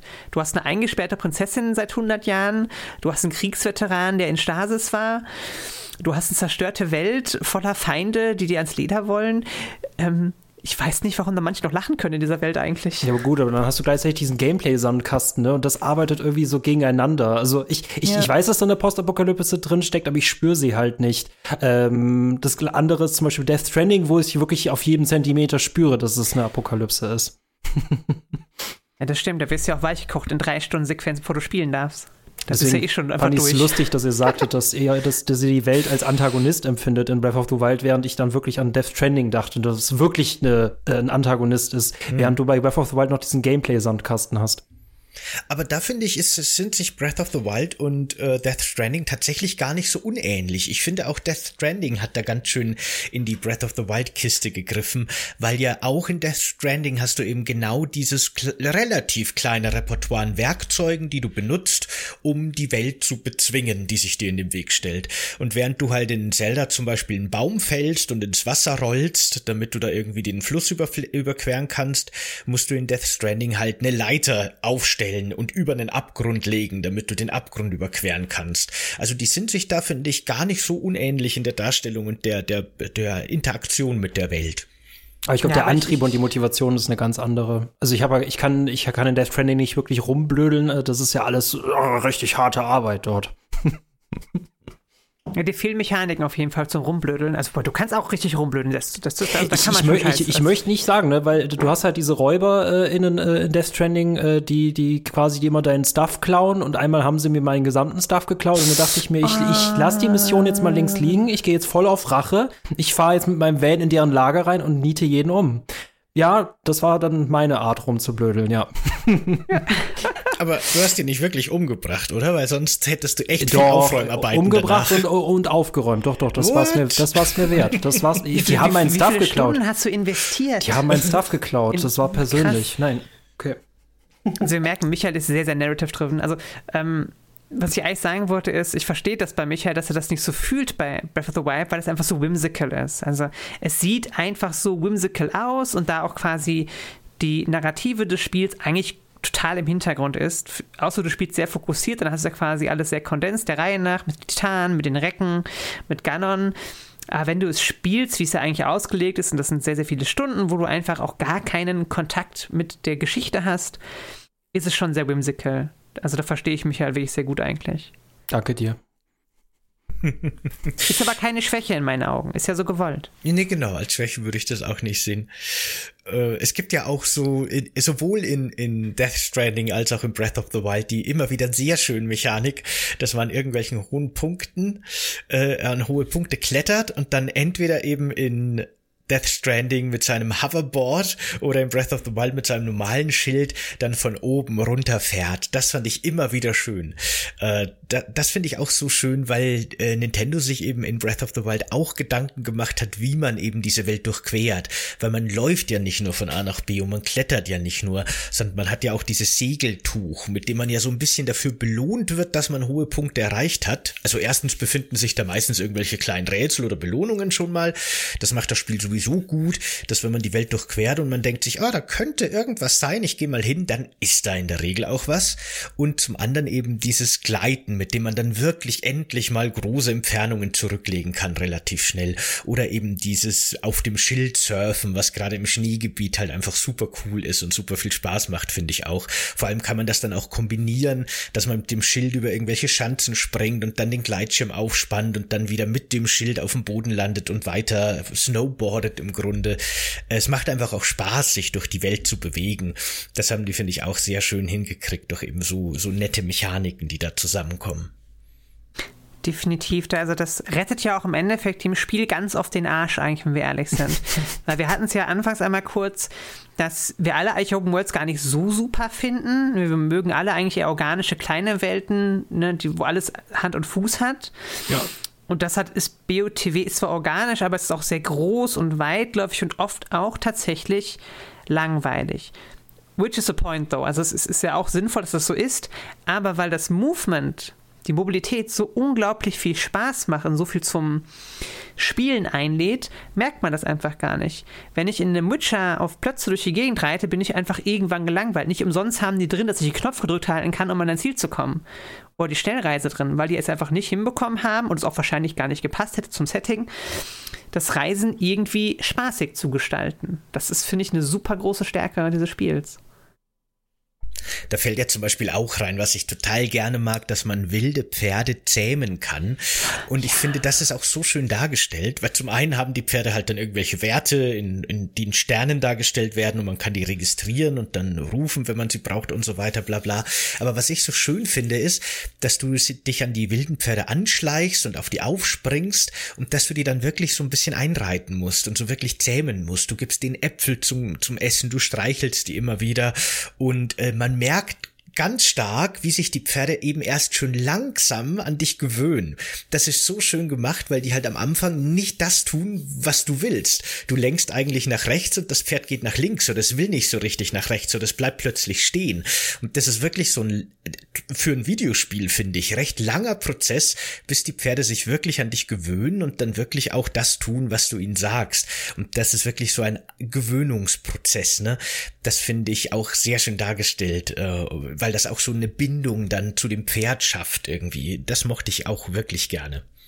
Dazu kann ich ergänzend erzählen, meine Nichte hat dieses Spiel auch gespielt, wenn sie mal da war. Und wisst ihr, wie sie es gespielt hat? Und sie hat daraus einen Rennsimulator gemacht. Sie hat einfach immer nur Pferde gezähmt. Das war für mich ganz praktisch, weil auf meinem Spielstand war das Ganze und ich hatte nicht so Bock auf das Pferdezähmen, weil das macht ein, zwei Mal mir Spaß gemacht. Dann war ich so, oh, ich habe wieder mein Pferd verloren, es ist schon wieder tot, ich brauche ein neues Pferd. Klust mehr. Aber meine Nichte hat mir quasi einfach einen Pferdestall von, keine Ahnung, 10 plus hochgezüchtet. Das war klasse. Das kann ich nur empfehlen. Wenn ihr, wenn ihr jüngere Nichten habt, die Lust haben, sich einen Pferdestall hochzuziehen, gebt ihnen doch mal euer BOTW in die Hand. Tatsächlich meine Nichte gleicher Fall. Ja, hm. Man muss, sie hat jetzt eine Switch. Hm. Immer diese Pferdemädchen.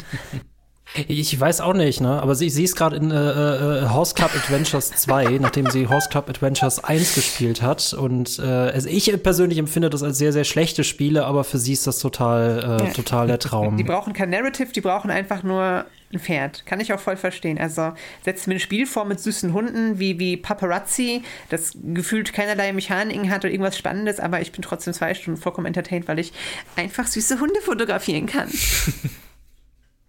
Sie hatte halt solche Abholquests, ne? Und ich denke mir, ja gut, in dem Alter habe ich das, hat mich das auch nicht gestört, ne? Aber heute sitze ich dann da mit meiner Kritikerbrille. Na, ist jetzt auch nur eine ah, Fetch-Quest, ne? Furchtbar. Boah, schlimm. Ja, aber das, das stimmt wirklich, ne? Ich, ich sehne mich immer wieder in die Zeit zurück, wo ich Spiele noch unbefangen einfach erlebt habe, wie sie sind, ohne die ganze Zeit irgendwelche Mechaniken zu durchschauen und zu hinterfragen und zu sagen, ja, das kenne ich ja schon aus dem und dem Spiel. Ich hatte früher in meiner Kindheit schon eine ganz andere Begeisterung für Videospiele. Die, die ist leider, die ist leider weg. kann man nicht mehr wiederbringen. Aber tatsächlich, aber dafür habe ich irgendwie eine neue Begeisterung gefunden. Also die alte ist weg, aber dafür ist eine neue gekommen. Versteht ihr? Ja, ja, so in gewisser Weise schon. Aber es gibt eben, das wollte ich eben sagen, es gibt eben so ein paar Spiele und dazu gehört für mich Elden Ring, dazu gehört für mich auch äh, Death Stranding und Breath of the Wild, die so ein bisschen nochmal dieses Gefühl von Abenteuer aufflackern lassen können. Ich glaube, deswegen ist Breath of the Wild für mich auch so ein besonderes Spiel, weil das für mich nach vielen Jahren tatsächlich das erste Mal wieder war, dass ich wirklich irgendwie drin war und involviert war und wirklich das Gefühl Gefühl hatte von ich erlebe hier ein Abenteuer und nicht nur ich eben wie in Ubisoft Spielen ich bearbeite, vervollständige diese Liste an Aktivitäten, die ich noch habe, damit ich dieses Spiel abschließen kann, so ungefähr. das ist ja auch ganz interessant, ne, weil es gibt schon zum Beispiel durch diese ganzen Mikrorätsel in der Welt so Grox, ich weiß gar nicht, nee, warte mal, ich überlege gerade. Es gibt im Spiel tatsächlich, glaube ich, keinen Indikator, der die sagt, wie viele Crocs es insgesamt gibt, ne, diese Croc-Samen. Ich glaube. Ich meine nicht, nee. Genau, genau. Weil das finde ich eben ganz interessant. Ah, oder auf dem Ladebildschirm? Nee, da hast du auch nur die Zahl, was du gesammelt eben. hast bisher, meine ich. Ich glaube, man sieht wirklich nur, wie viele man hat, aber nicht, wie viele es maximal gibt. Auf jeden Fall so oder so. Mein Punkt ist, dass ich das Gefühl habe, Breath of the Wild sagt eben nicht zu dir, hier, guck mal, das alles kannst du machen und wir geben dir Listen, wie viel du schon hast und wenn du alles gemacht hast, 100 von 100, 1000 von 1000, dann hast du das Spiel beendet, sondern das sagt im Grunde wirklich so, jetzt mach, geh halt einfach mal und mach einfach mal. Du wirst nicht alle Krogrätsel lösen, um Himmels Willen. Unmöglich. Aber du wirst schon genug davon finden. Passt schon. Mach einfach. Erleb einfach dein Abenteuer. Und das finde ich eben auch so einen ganz neuen und interessanten Ansatz. Äh, apropos Liste, da musste ich gerade irgendwie dran denken, dass das ja auch bei Pokémon, wenn man alle Pokémon gesammelt hat, obwohl ja eigentlich der Hauptpunkt ist, nochmal mit Champion oder äh, ähm, und dann sammelst du die und dann bringst du die dem, deinem, deinem Professor und der sagt dann quasi auch nur noch, hast du gut gemacht. Dann hast du so einen Sound und das ist so das antiklimatischste, was ich jemals erlebt habe. Das hat mich irgendwie enttäuscht. Da hätte ich gerne noch so eine, eine Parade also, irgendwas gehabt oder so oder eine richtige bevor Feier. Jetzt aber Pokémon-Fans auf den Kopf springen, natürlich bekommt man einen Schiller-Pin dafür. Das ist ja durchaus sehr, sehr wichtig, dass man diesen Pin bekommt. Ähm, aber ja, gehe ich mit. Hm, ich finde das auch. Ich finde das übrigens schön, wie wir generell alle Ubisoft-Formel oder Spiele bashen. Das finde ich sehr, sehr eigentlich. Ich fühle mich hier sehr, sehr wohl. Das ist nämlich ein riesiger Dorn im Auge. Ähm, ich bin deswegen auch zum Beispiel kein großer Fan von den Horizon-Spielen, so schön die sind, weil ich finde, die haben zu viel dieser Formel übernommen am Ende des Tages und die macht mir einfach den Spaß kaputt, wenn ich, weil, es fühlt sich halt wie Arbeit an. Egal wie viel Narrativ ich an die Hand bekomme, egal wie viel Ziel mir durch die Geschichte gesteckt wird, es fühlt sich für mich wie Arbeit an und BOTW hat sich trotz 400 Stunden niemals wie Arbeit angefühlt und das finde ich ist so eine starke Qualität.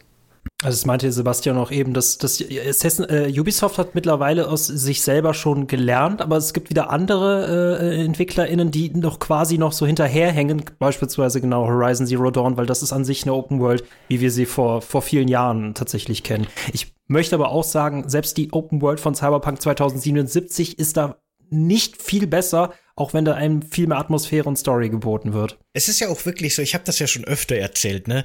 Aber äh, ich habe ja grundsätzlich jetzt also wie soll ich sagen, die Ubisoft-Formel an sich ist ja nicht an sich schlecht. Also die hat ja damals vor allem, als die ersten beiden Assassin's Creed kamen, war die ja auch innovativ und neu und hat gesagt, oh, guck mal, so kann Open World interessieren, so vollgepackt mit coolen Sachen. Äh, das hat man ja damals noch anders wahrgenommen, oder ich zumindest. Das Problem war halt nur diese un unendliche Fülle an Klonen oder eben auch neuen Assassin's Creed Spielen, die jedes Jahr rauskamen und Far Cry hat das ja genauso adaptiert und alles war immer exakt gleich und die Kopie von einer Kopie von einer Kopie und es hat sich nichts weiterentwickelt und das hängt einem dann zum, zum Hals raus. Ich habe auch schon öfter gesagt, dass ich gerne mal so Assassin's Creed Spiele immer wieder mal gespielt habe, aber immer nur jedes vierte oder sowas, weil ich brauchte dann auch diese drei Jahre Pause dazwischen, weil sonst wäre ich wahnsinnig geworden. Burnout. genau. Und da war Breath of the Wild wirklich wie Urlaub von dieser, von dieser Formel. Aber ich frage mich immer so ein bisschen, wie wir da hingekommen sind. Also warum wir solche Spiele erschaffen haben, weil diese, diese Ubisoft-Formeln, die bringt ja eigentlich, vielleicht kontrovers, bringt die eigentlich wenig mit, was das Gameplay wirklich großartig bereichert, sondern es bringt nur viele Sachen mit rein, die Zeit kosten. Sei das in Far Cry Fälle farmen. Ja, die haben dann Gameplay-Effekt, dass ich mehr Waffen tragen kann, aber es hätte man auch einfach anders lösen können, spaßiger, ohne dabei dann Narrative zu vernachlässigen. Ich habe das Gefühl, dass viele Spiele irgendwann entwickelt wurden, jetzt ja Gott sei Dank nicht mehr. Wir haben ja gerade so einen kleinen Backlash, wie ihr es schon selbst auch gesehen habt, ähm, in die andere Richtung wieder, dass Spiele einfach gestreckt wurden. Und ich, das finde ich echt merkwürdig zu beobachten. Dazu hatte ich, als ich bei Spieletipps noch gearbeitet habe, eine sehr, sehr spannende Community-Diskussion gehabt. Was ist eigentlich so das Tolle an Open-World-Spielen oder warum müssen alle, alle Spiele Open-Worlds haben? Und das ist ein ganz interessantes äh, äh, Consumer-Argument. Äh, dass ich so ein bisschen das Waschmittel-Argument nenne. Du kaufst bei Waschmittel auch lieber die größere Packung als die kleinere Packung. Und wenn ich mir jetzt überlege, ich gebe 70 Euro für ein Spiel aus, dann kaufe ich ja logischerweise ein Spiel, mit dem ich 200 Stunden Spaß haben kann und nicht nur 30, äh, vor allem wenn Leute halt nicht oft äh, Spiele kaufen. Das verstehe ich, das bringt mir nur persönlich nichts, wenn das halt 200 Stunden genau. Langeweile genau. sind.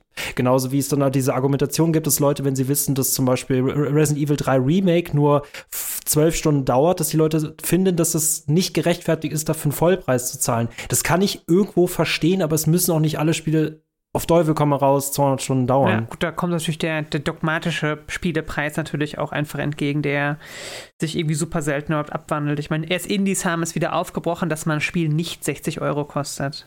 Jetzt ja 80 mittlerweile, was tatsächlich absurd ist irgendwo. Mm, das stimmt. Das ist übrigens ganz kurz, weil mir das eingefallen ist. Äh, auf Twitter wurde irgendwie viel diskutiert, aber da haben wir schon drüber geredet, da wird alles viel diskutiert, dass das neue Zelda ja auch 70 Euro kosten wird. Und dann habe ich mal in den Shop geguckt, in den Nintendo Shop, weil das war ein Riesenaufreger. Und Breath of the Wild hat auch schon 70 Euro gekostet. Das sind einfach diese Zelda-Superspiele. Ich kann mich auch erinnern, dass ich Ocarina of Time, das habe ich damals zu Weihnachten gekriegt. Und das hat 150 Mark gekostet, wobei alle Spiele zu der Zeit 120 Mark gekostet haben. Also Echt? das, das, das macht Nintendo, glaube ich, schon immer, ehrlich gesagt. Das und, waren 70 Euro damals bei mhm. BOTW? Im, im Shop sind es immer noch, im digitalen Shop sind es immer noch 70 Euro, 69. Aber als Tipp, wenn ihr es eh digital kauft, kauft euch einfach diese Nintendo-Coupons, wo man zwei Spiele für 100 Euro kriegt, weil dann kostet auch Zelda nur 50. Nur so nebenbei. Hm. Aber ja, genau. Ähm, was wollte ich sagen? Genau, was ich eigentlich sagen wollte, ist, das sind halt so diese typischen Selling Points. Ich glaube, das hat eben auch viel mit PR zu tun. Das kann man halt gut verkaufen und gut in Szene setzen, dass man sagt, hier, guck mal, an unserem Spiel spielt der jetzt 700 Stunden und wir haben eine Fläche von 8 Millionen Quadratmetern. Ne? Das sind natürlich total bescheuerte Zahlen, weil was mache ich in diesen 700 Stunden? Will ich überhaupt so viel Zeit in dem Spiel verbringen? Und was ist, was ist in dieser Welt? Das ist mir doch egal, wie groß die ist. Äh, die, die, das Interessante ist, was kann ich darin machen und warum sollte ich in dieser Welt sein Vor allem wollen? das Warum, ja. Genau, aber das sind halt komplizierte Fragen. Die kann man nicht so einfach beantworten, irgendwie schnell in zwei Zeilen auf der, auf der Rückseite von der Packung oder in einem Trailer oder sowas. Sondern da muss dann einfach nur eingeblendet werden, größer als viermal Skyrim und dann kann man es verkaufen. Das ist halt leider so. Ja, Marketing. Marketing super.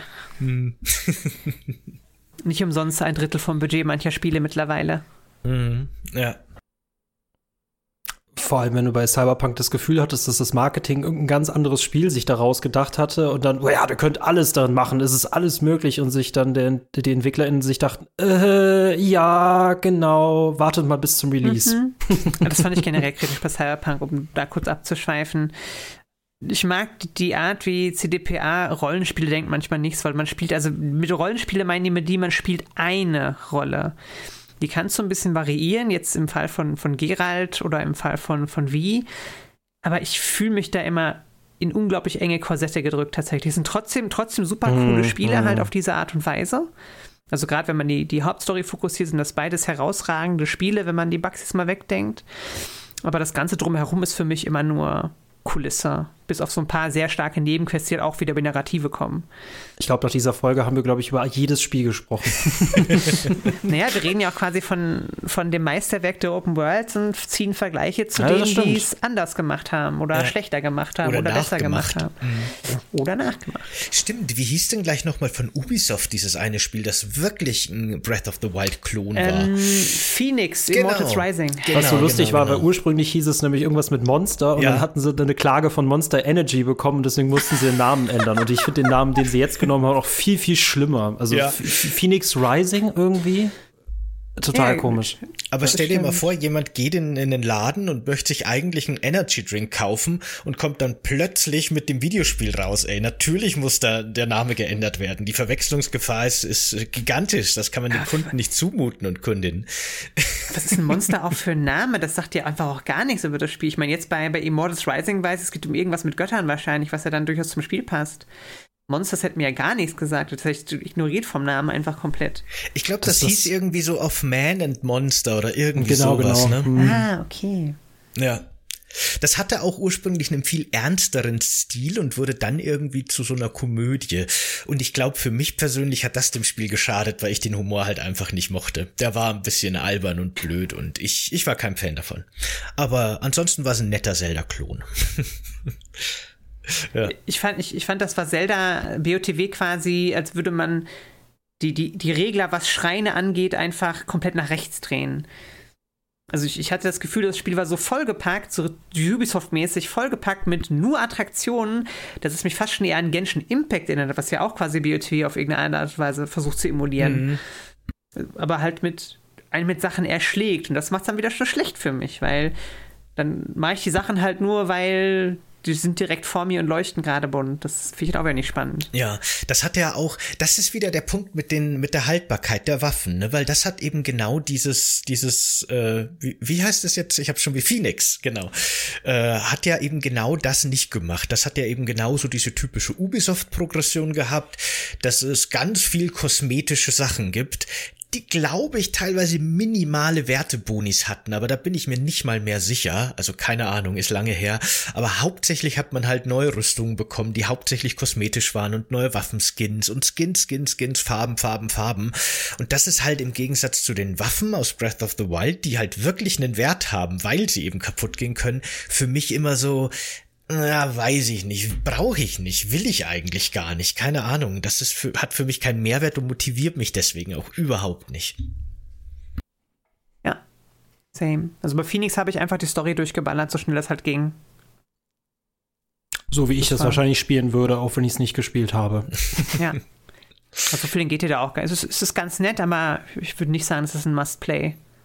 Nee, Ubisoft nee, hat nee. mich allgemein komplett verloren. Also ich vertraue denen auch nicht mehr. Äh, sie haben manchmal sehr interessante Ideen, aber sobald Open World draufsteht, weil die, die bauen eine Open World und dann füllen sie sie mit Kram, im Gegensatz zu Bethesda, die haben unglaublich viel Lore und die wird dann, daraus wird eine richtig gute Welt gestrickt. Und solange die das so falsch machen, äh, bin ich, was das angeht, echt skeptisch bei Ubisoft. Wobei sie selber ja auch zurückgehen, weil Assassin's Creed Mirage, was jetzt das nächste sein soll, das ist zum Beispiel ein deutlich kleineres Assassin's Creed. Und das gucke ich mir an und ich bin trotzdem sauskeptisch. Äh, ich fand das ganz interessant, ne, weil wir jetzt, also zumindest Lilly und ich, aber auch Michael so ein bisschen die offene Welt äh, wertschätzen oder loben die ganze Zeit. Aber äh, meine Frau zum Beispiel, die Merlin, wenn die jetzt hier dabei wäre, die würde genau konträr im Grunde zu uns äh, die Welt beurteilen. Weil die hat äh, Breath of the Wild auch ein bisschen gespielt, weil ich ihr vorgeschwärmt habe, wie toll es ist und ich habe ihr auch zugesehen.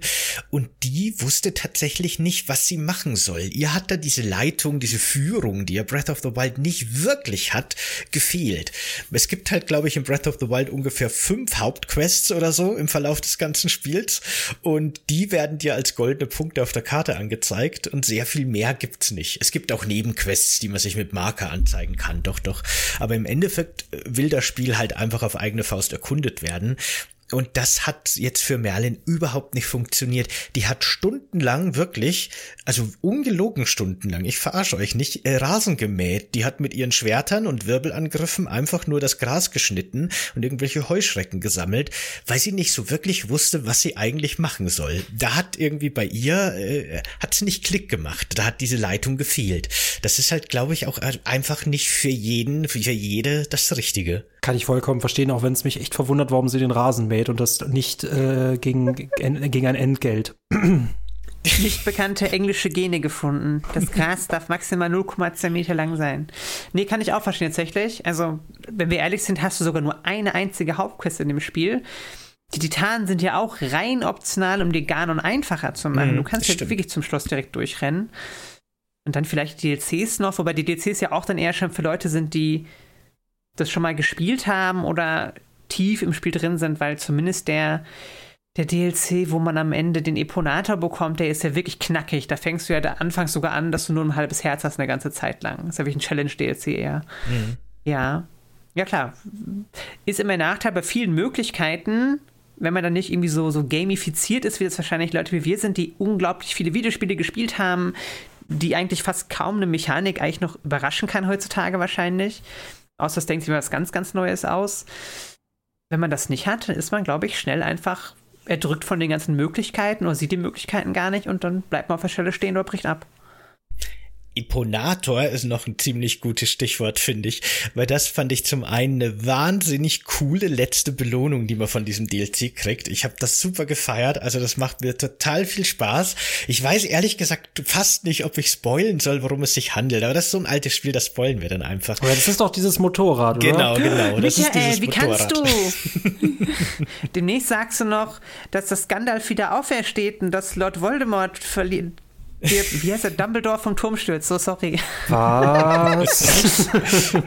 Aber das ist eben bei mir immer wirklich, also fast immer in Videospielen so ein Problem mit diesen DLCs, weil als die rauskamen, war ich mit Breath of the Wild halt schon sowas von fix und fertig und habe alles gemacht und alles erledigt und alles erlebt, dass ich halt dann auch nicht mehr wusste, was ich jetzt mit meinem Moped eigentlich machen soll. Ich bin da ein bisschen durch die Welt gefahren, weil es macht ja schon Spaß und es ist einfach so so crazy, ne, dass man plötzlich dieses Motorrad kriegt in dieser in dieser eigentlich, ich meine, man hat futuristische äh, Mittel, die man benutzen kann, aber eigentlich ist es ja wirklich ein sehr bodenständiges Spiel mit Holzflosen und so Geschichten und plötzlich kriegt man dieses Science-Fiction Motorrad zum durch die Welt brettern.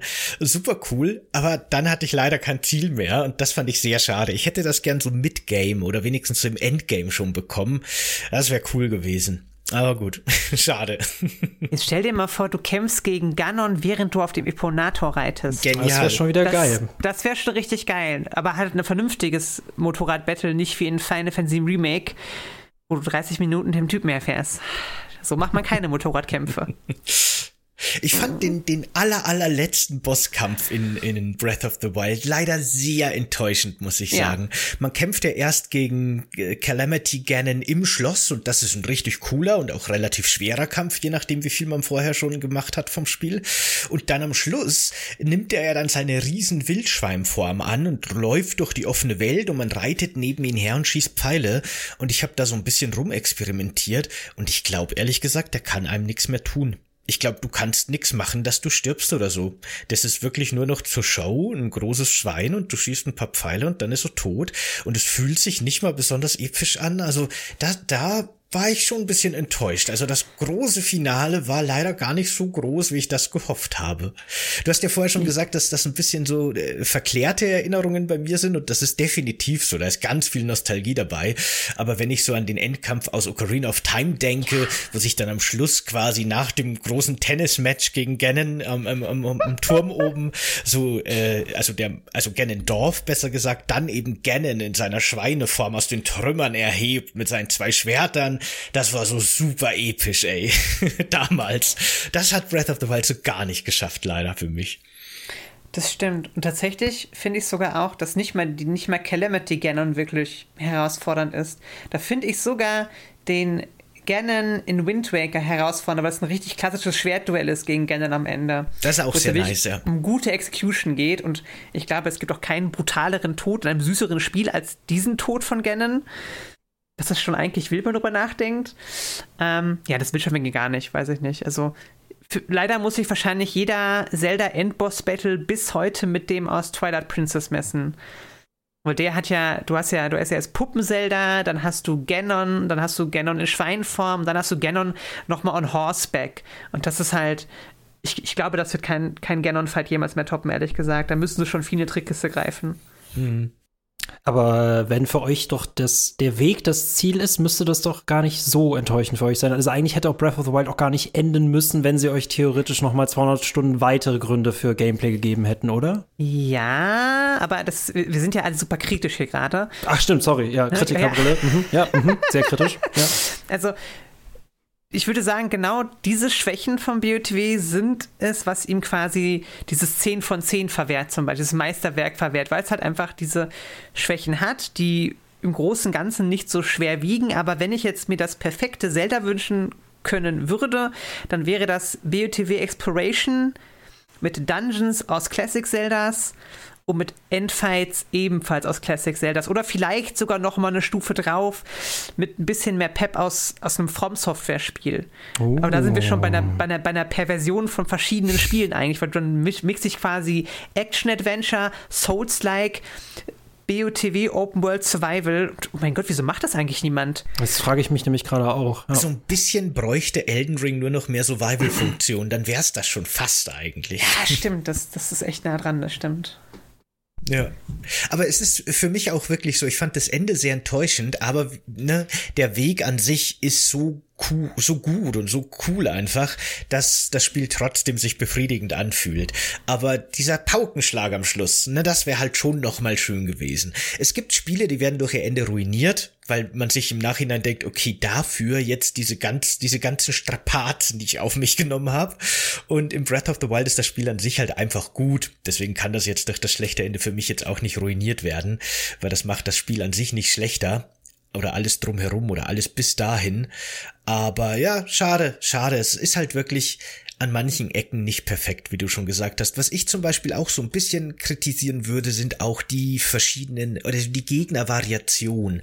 Weil wenn man mal das so unter die Lupe nimmt, dann gibt's schon relativ viele verschiedene Gegner, aber im Endeffekt sind das halt dann auch nur äh, Gegner in verschiedenen Farben und Schwierigkeitsstufen, die Skelettvarianten von den Standardgegnern, die ich eigentlich ganz cool finde, aber da können wir später vielleicht nochmal reden, und äh, Fledermäuse oder kleineres Getier, das so rumkrebst, aber so richtig viel Variation gibt's auch nicht wirklich. Man trifft in dieser großen Welt leider schon sehr, sehr häufig die gleichen Kreaturen.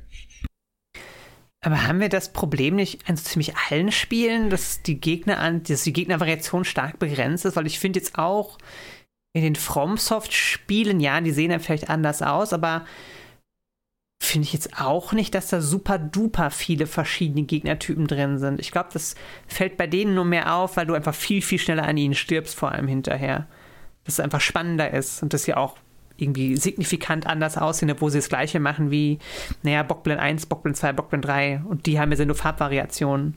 Der hätte man vielleicht einfach nur das Design anpassen müssen und nicht einfach nur Farben. Das könnte es vielleicht schon lösen. Das wird definitiv helfen, das stimmt. Hm. Aber wenn ich jetzt so an Elden Ring denke, habe ich schon das Gefühl, dass da eine weit größere Gegnervariation drin ist. Ich meine, das ist so ein Open-World-Problem, dass sich Dinge wiederholen. Das hat jedes große Spiel, das irgendwie sich auf die Fahne schreibt, über 100 Stunden zu dauern. Ist eh klar, man kann nicht unendlich viel Assets und unendlich viel KIs und so weiter machen. Aber ähm, es hat sich für mich ein bisschen wenig angefühlt, leider. Ja, nee, gehe ich auch mit. Also das war jetzt auch kein, kein in die Seite reden, dass es nicht so wäre. Nee, nee, und wenn, das ja auch, auch voll nicht okay. so gewichten. genau. Ja. Ja. Erinnerst du dich an die Quest, wo du Eis aus dem Kühlschrank bringen musst in der Gerudo-Wüste? In, in die Gerudo-Hauptstadt? Oh, mhm. Das ist so geil. Du, du, klingst so leidsam. Ich fand das so geil einfach. Ich fand das so witzig. Mit diesem Eisblock rumzulaufen, dauernd nervt dich irgendeine Echse. Und dann können die auch noch Feuer speien, die Scheißviecher. Und ich hatte noch nicht so viel Panik in dem Zelda-Spiel wegen dem Eisblock. Ich bin da.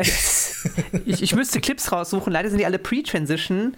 Deswegen wirst du nicht wahrscheinlich zeigen. Aber das, da hatte mein Chat unglaublich viel Spaß, wie ich mit dem Eisblock rumgelaufen bin. Und den quasi so ein bisschen wie, wie The Mandalorian, uh, The Child quasi beschützt hat. Und dieser Eisblock war für mich hinterher eine Entität, ein Lebewesen, das ich beschützt habe, über eine Stunde oder so. Hatte, hatte, hatte es einen Namen? Nee, das hat's nicht. Dafür äh? ist du mit so oft ah. Okay.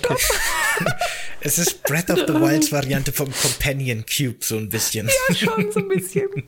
nee, aber ich finde sowas immer super stressig. So Sachen von, ich muss jetzt von A nach B laufen in einer gewissen Zeit und wenn ich einmal getroffen werde, darf ich von vorn anfangen. Das stresst mich immer pur, ey. Da habe ich überhaupt keinen Spaß an solchen Quests. Deswegen gerade so ein bisschen das, oh Gott, ja, an das kann, kann ich mich erinnern. Für mich ist das immer ganz, ganz schlimm. Und was wir noch gar, wir haben eigentlich einen der größten Elefanten im Raum noch gar nicht angesprochen. Und das sind die Outfits in, in Breath of the Wild. Mhm. Hast, habt ihr das eher, spielt ihr das eher Fashion oder spielt ihr das eher, ich trage die sinnvollen Sachen? Ich trage die sinnvollen Sachen. Sorry. Ich auch total. Auch in, in jedem Rollenspiel. Ich sehe immer aus wie der größte Vollidiot. Hauptsache die Stats sind gut. und so war das auch bei, bei Link für mich. Ich habe immer das getragen, was ich tragen musste, um, um optimal für meine Umgebung ausgestattet zu sein. Ja, kann ich, kann ich verstehen. Vielleicht ist es eher so ein, so ein Trans-Fam-Ding. Aber sobald ich die Gerudo-Rüstung hatte, habe ich eigentlich nur die Gerudo-Rüstung getragen und mir lieber Chilis reingehauen gegen Kälte, als die wieder auszuziehen, weil ich die einfach so nice. Also ich habe dann natürlich nur in der, in der, bei den Geronen habe ich den Lava-Anzug getragen, weil das kannst du einfach nicht, nicht meditaten mit der Kleidung, ohne dass du, was weiß ich, 50 Eisnahrung und Tränke dabei hast. Aber das fand ich einfach so nice, das Outfit. Das, also, das sollten auch mehr cosplayen, finde ich. Also es sollten mehr Leute ähm, Gerudo Link cosplayen, bitte. Hm, warum eigentlich nicht? Es gibt ja auch hm. wirklich verdammt viele und auch sehr coole Outfits. Also das war für mich schon auch ein Punkt, ein Motivationspunkt, die alle zu sammeln. Ne? Auch wenn ich dann die sehr optimiert getragen habe, aber es ist halt trotzdem schön, wenn man dann so ein Set aus Hose, Pullover und Helm irgendwie zusammen hat und sich das einfach mal anzugucken im Menü. Das mochte ich auch sehr gerne. Es gibt ja auch so ein paar Kleinigkeiten. Ne? Das Spiel motiviert einem ja auch doch immer wieder, sich umzuziehen. Weil wenn du zum Beispiel das vollständige Zora-Set hast, kannst du viel besser schwimmen und auch Wasserfälle nach oben schwimmen.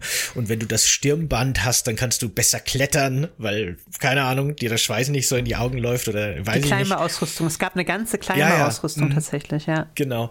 Und äh, ne, das sind so, das ist, das sind schon auch so, so nette, coole Facetten, dass die Kleidung eben doch in verschiedenen Situationen dann doch, äh, also nicht wie in richtigen Rollenspielen, du hast diese eine super Rüstung und die ist super mächtig in jeder Situation, weil die Defense 100 hat und Feuer minus 100 Prozent und Eis minus 80 Prozent, sondern du musst halt immer so ein bisschen anpassen und das äh, mochte ich schon auch wirklich sehr gerne, ja.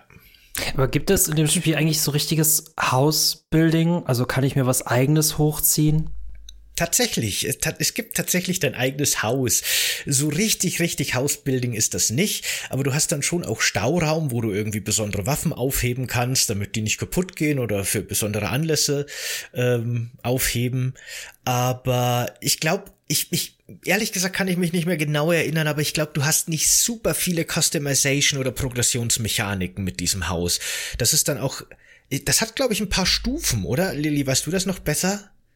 Ich meine, du kannst es aufwerten. Ja, ich muss auch zugeben, das ist eine der Features, das ich fast ignoriert habe, weil ich es halt, weil es so basic ist, dann doch einfach eher zur Seite gelegt habe. Ich die Welt, ich will die Welt retten, Leute. Ich habe keine Zeit, ein Haus zu bauen. Ich habe ja auch nicht mal, ich meine, Zelda ist ja auch da gefangen. Mit wem soll ich das Haus beziehen? Also irgendwo war da keine Motivation. Da fehlte mir quasi die, die, die Michaelsche Motivation, die Narrative, wieder ein Haus hochzuziehen. Müssen wir als Begriff einführen. Super. Ja, ich finde ich find das sehr legitim, verschiedene Herangehensweisen zu haben. Ja, finde find, find ich auch. Ja, ja. Was ich dagegen aber echt sehr, sehr nice finde, ist die Questreihe, in der man ein ganzes Dorf aufbaut. Das hat mich wirklich motiviert ja. und das hat mir echt gefallen, weil da auch schöne Geschichten erzählt werden. Das sammelt man wirklich Personen aus der ganzen Welt und äh, führt die eben dann zu diesem diesem Dorf, also im Grunde einfach nur so ein Plateau, eine kleine Gesteinsinsel in einem riesigen Canyon.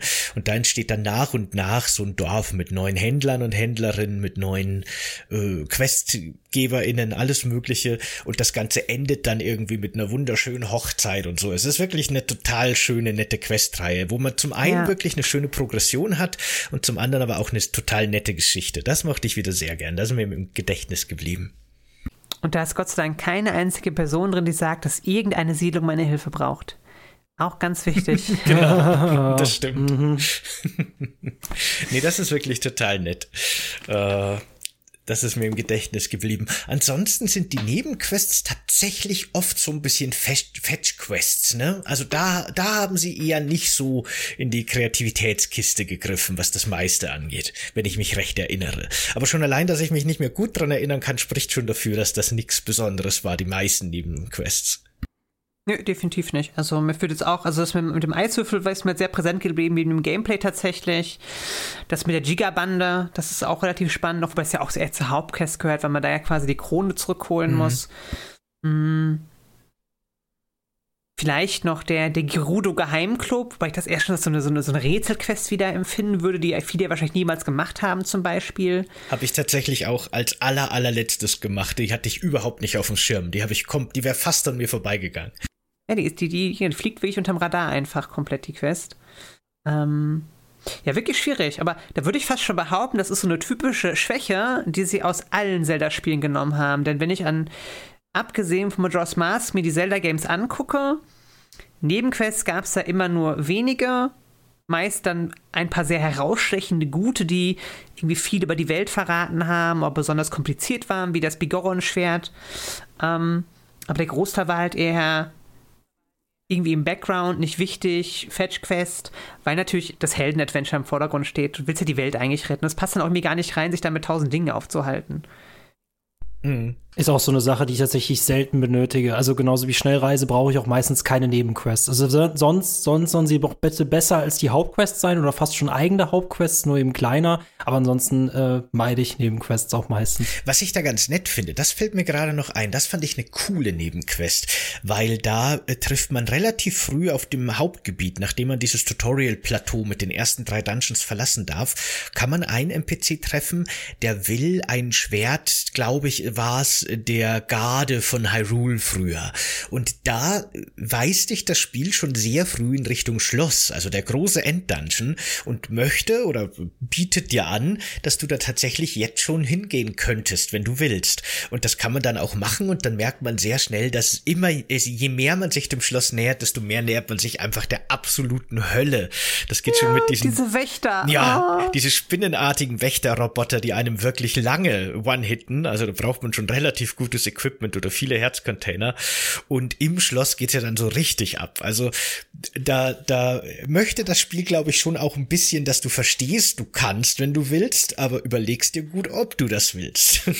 das fand ich deswegen eine clevere Quest, dass die einem schon so früh dahin schicken, wo man eigentlich noch gar nicht unbedingt hin sollte, aber kann, wenn man will. ja, vielleicht wirklich die Abschreckungsmechanik, die Hauptquest nicht sofort zu machen für die meisten Leute. Mhm, kann ich mir vorstellen, ja. Wie fandet ihr die Erinnerungsstoryline? Also vor allem die Art des Quest-Designs.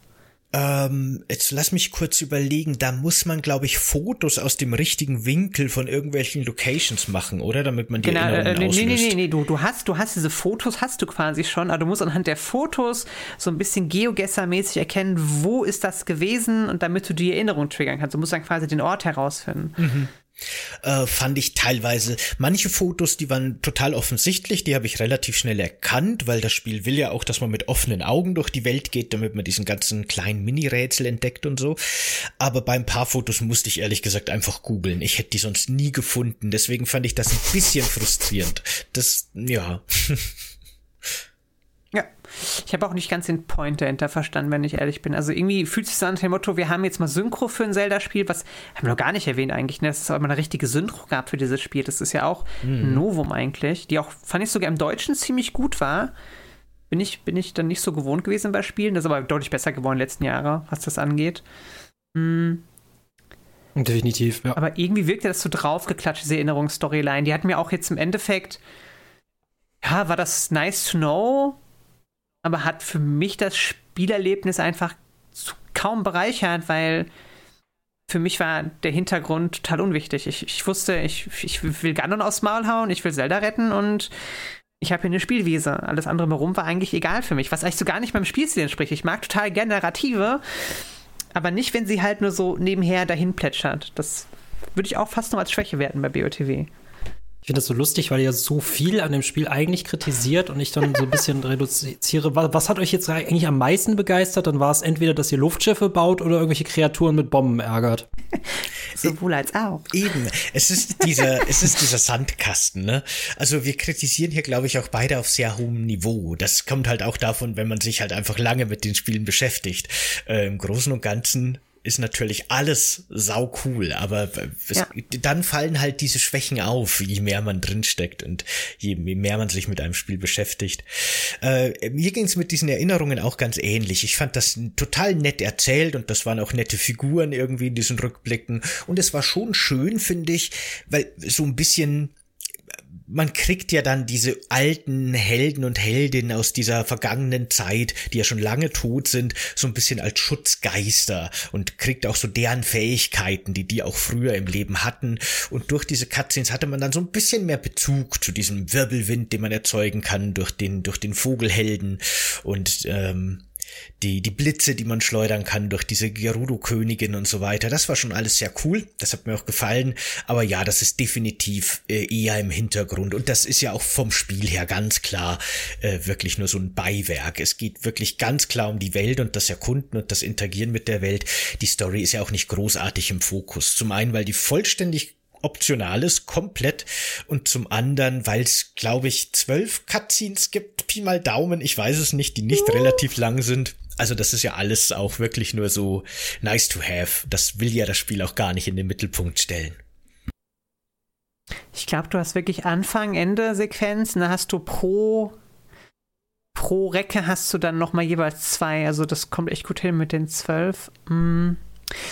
Aber zu mich als Frage, ja, klar meckern wir auf hohem Niveau jetzt am Ende des Tages, aber du kannst mir persönlich zumindest kein Spiel zeigen, das so viele Mechaniken hat, die so sinnvoll ineinander greifen und die alle tatsächlich, bis auf wenn man zu oft kocht, wirklich auch Spaß machen.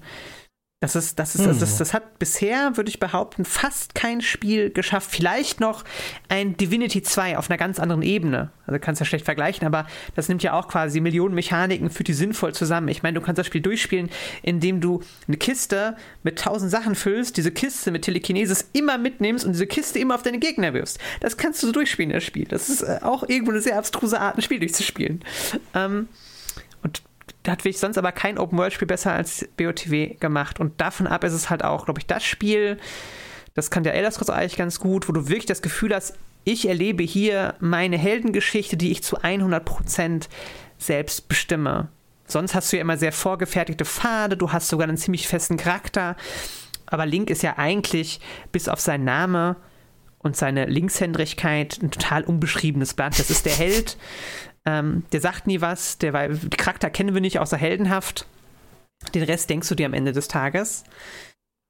Ob sie das jemals auflösen, glaube ich übrigens auch nicht tatsächlich. Dass er dann irgendwann redet und sich aufregt nee, über sein das, Leben. Ich glaube, das können die einfach nicht machen. Ich weiß gar nicht, ob ich diese Frage bereuen werde, aber bekomme ich irgendwann ein bisschen Love Story zwischen Link und Zelda in Breath of the Wild? Nö. Ja. Doch, findest du? Bisschen, also du bekommst es, du bekommst es schon ein bisschen okay. angedeutet. Also ich, ich glaube, kaum ein Spiel äh, von Zelda hat zuvor überhaupt zugelassen, dass, dass Zelda mal blascht, wenn sie Link sieht, so nach dem Motto. Das ist schon, also das ist, es sind Nuancen und es wird ja auch am Ende wieder offen gelassen, ob das wirklich ein Paar ist oder eher einfach nur ihr treuer ergebener Ritter und sie die Prinzessin Schrägstrich Königin dann jetzt. Ähm, aber ich finde, es ist schon ein bisschen. Vielleicht, vielleicht lese ich es auch nur rein, weil ich Romanzen mag. Ich weiß es nicht. Ja, ja, ich verstehe die, ich verstehe die Leser, die Perspektive auch komplett. Für mich war es wirklich nicht wirklich eine Love Story, sondern wirklich eher so eine Heldinnenreise, ne? Alle haben so ihre Spezialgebiete, alle haben so ihre Ziele und ähm, Link ist eben wirklich dieser, dieser Recke, der Zelda begleitet auf ihrer persönlichen Reise, ihre, ihre magischen Kräfte zu finden. Das ist ja auch ganz interessant, weil Zelda wird ja auch zum ersten Mal eben nicht als diese supermächtige Magierin inszeniert, zumindest in den Stimmt. Rückblenden, sondern eher als Wissenschaftlerin eigentlich, als Archäologin im Grunde, wenn man so will, die sehr viel mehr Technik interessiert ist und äh, die im Grunde ihre Aufgabe als dieses heilige Wesen, als dieses magische Superwesen, das sie ansonsten immer ist, eben nicht erfüllen kann. Sie struggelt ganz stark damit. Das ist ja auch ein, ein Novum, dass sie überhaupt so eine, so eine diepe Figur wird im Endeffekt. Das fand ich auch sehr interessant, dass die doch viel mehr Persönlichkeit und Backstory gegeben haben und auch diese Verzweiflung, ne? Es ist ja im Endeffekt, ich hätte so gerne ein echtes Prequel zu Breath of the Wild, das eben vor dieser Apokalypse spielt, weil das ist ja richtig cooles Drama eigentlich. Das könnte man True. so schön inszenieren.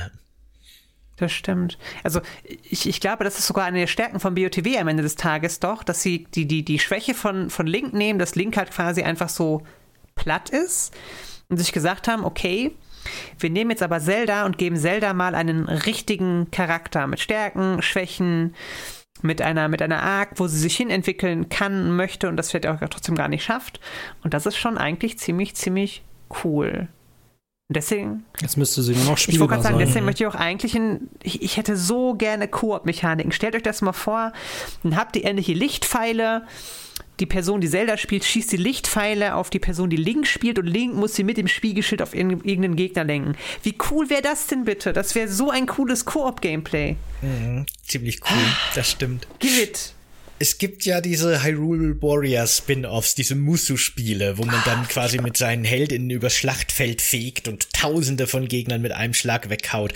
Mag ich sogar auch ganz gerne, aber sind halt, also da kann man eben auch Zelda spielen, aber das ist halt kein Ersatz für ein richtiges Zelda-Spiel mit Zelda, ne?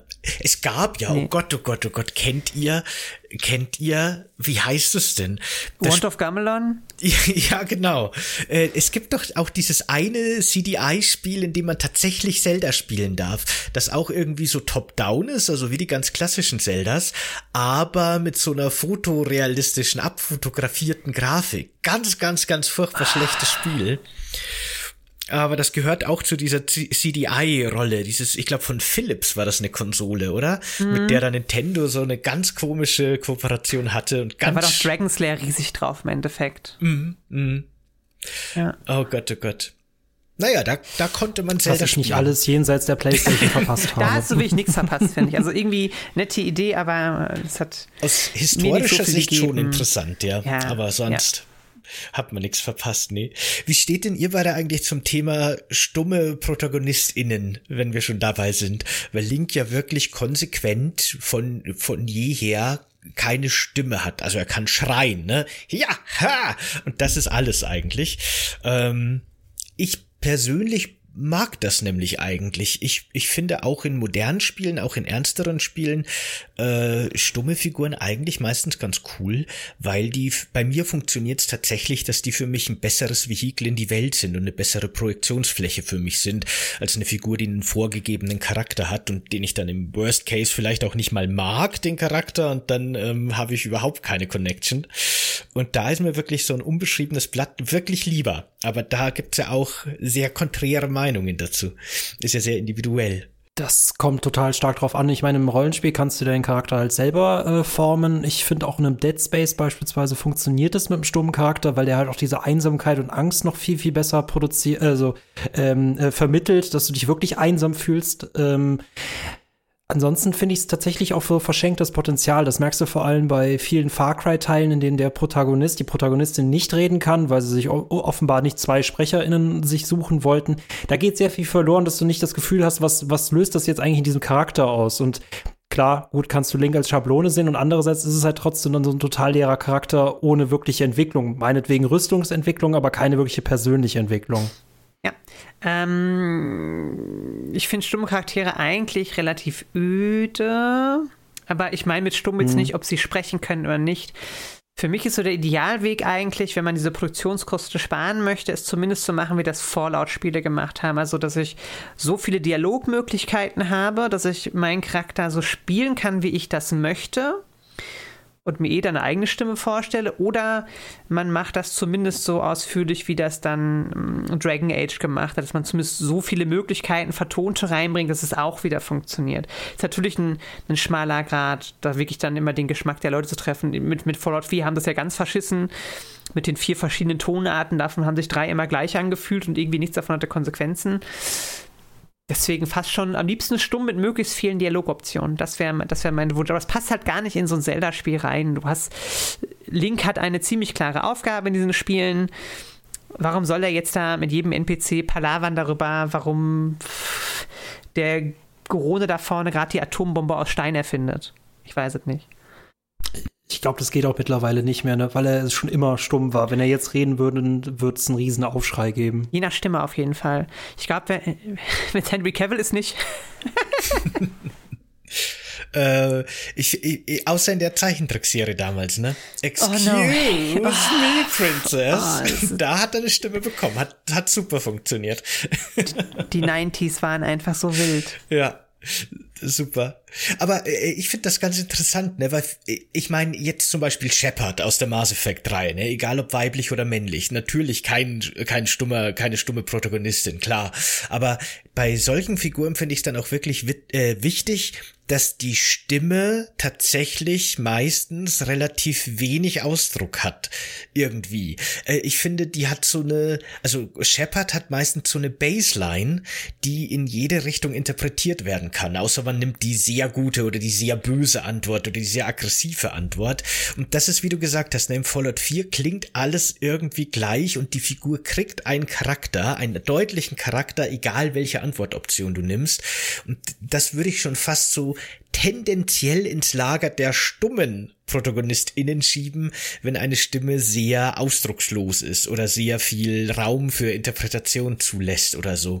Ich weiß nicht genau, wie ich es beschreiben soll, aber ich, ich hoffe, ihr versteht, was ich damit meine. Mhm. Ja, ja, ja, ich verstehe. Aber dann mhm. kannst du auch Voice Acting weglassen eigentlich dann. Das wäre meine nächste Frage, weil was wäre jetzt dir zum Beispiel, Lilly, eben lieber? Findest du da den Ansatz aus Fallout 4 besser, dass du wirklich vertonte Antwortoptionen hast?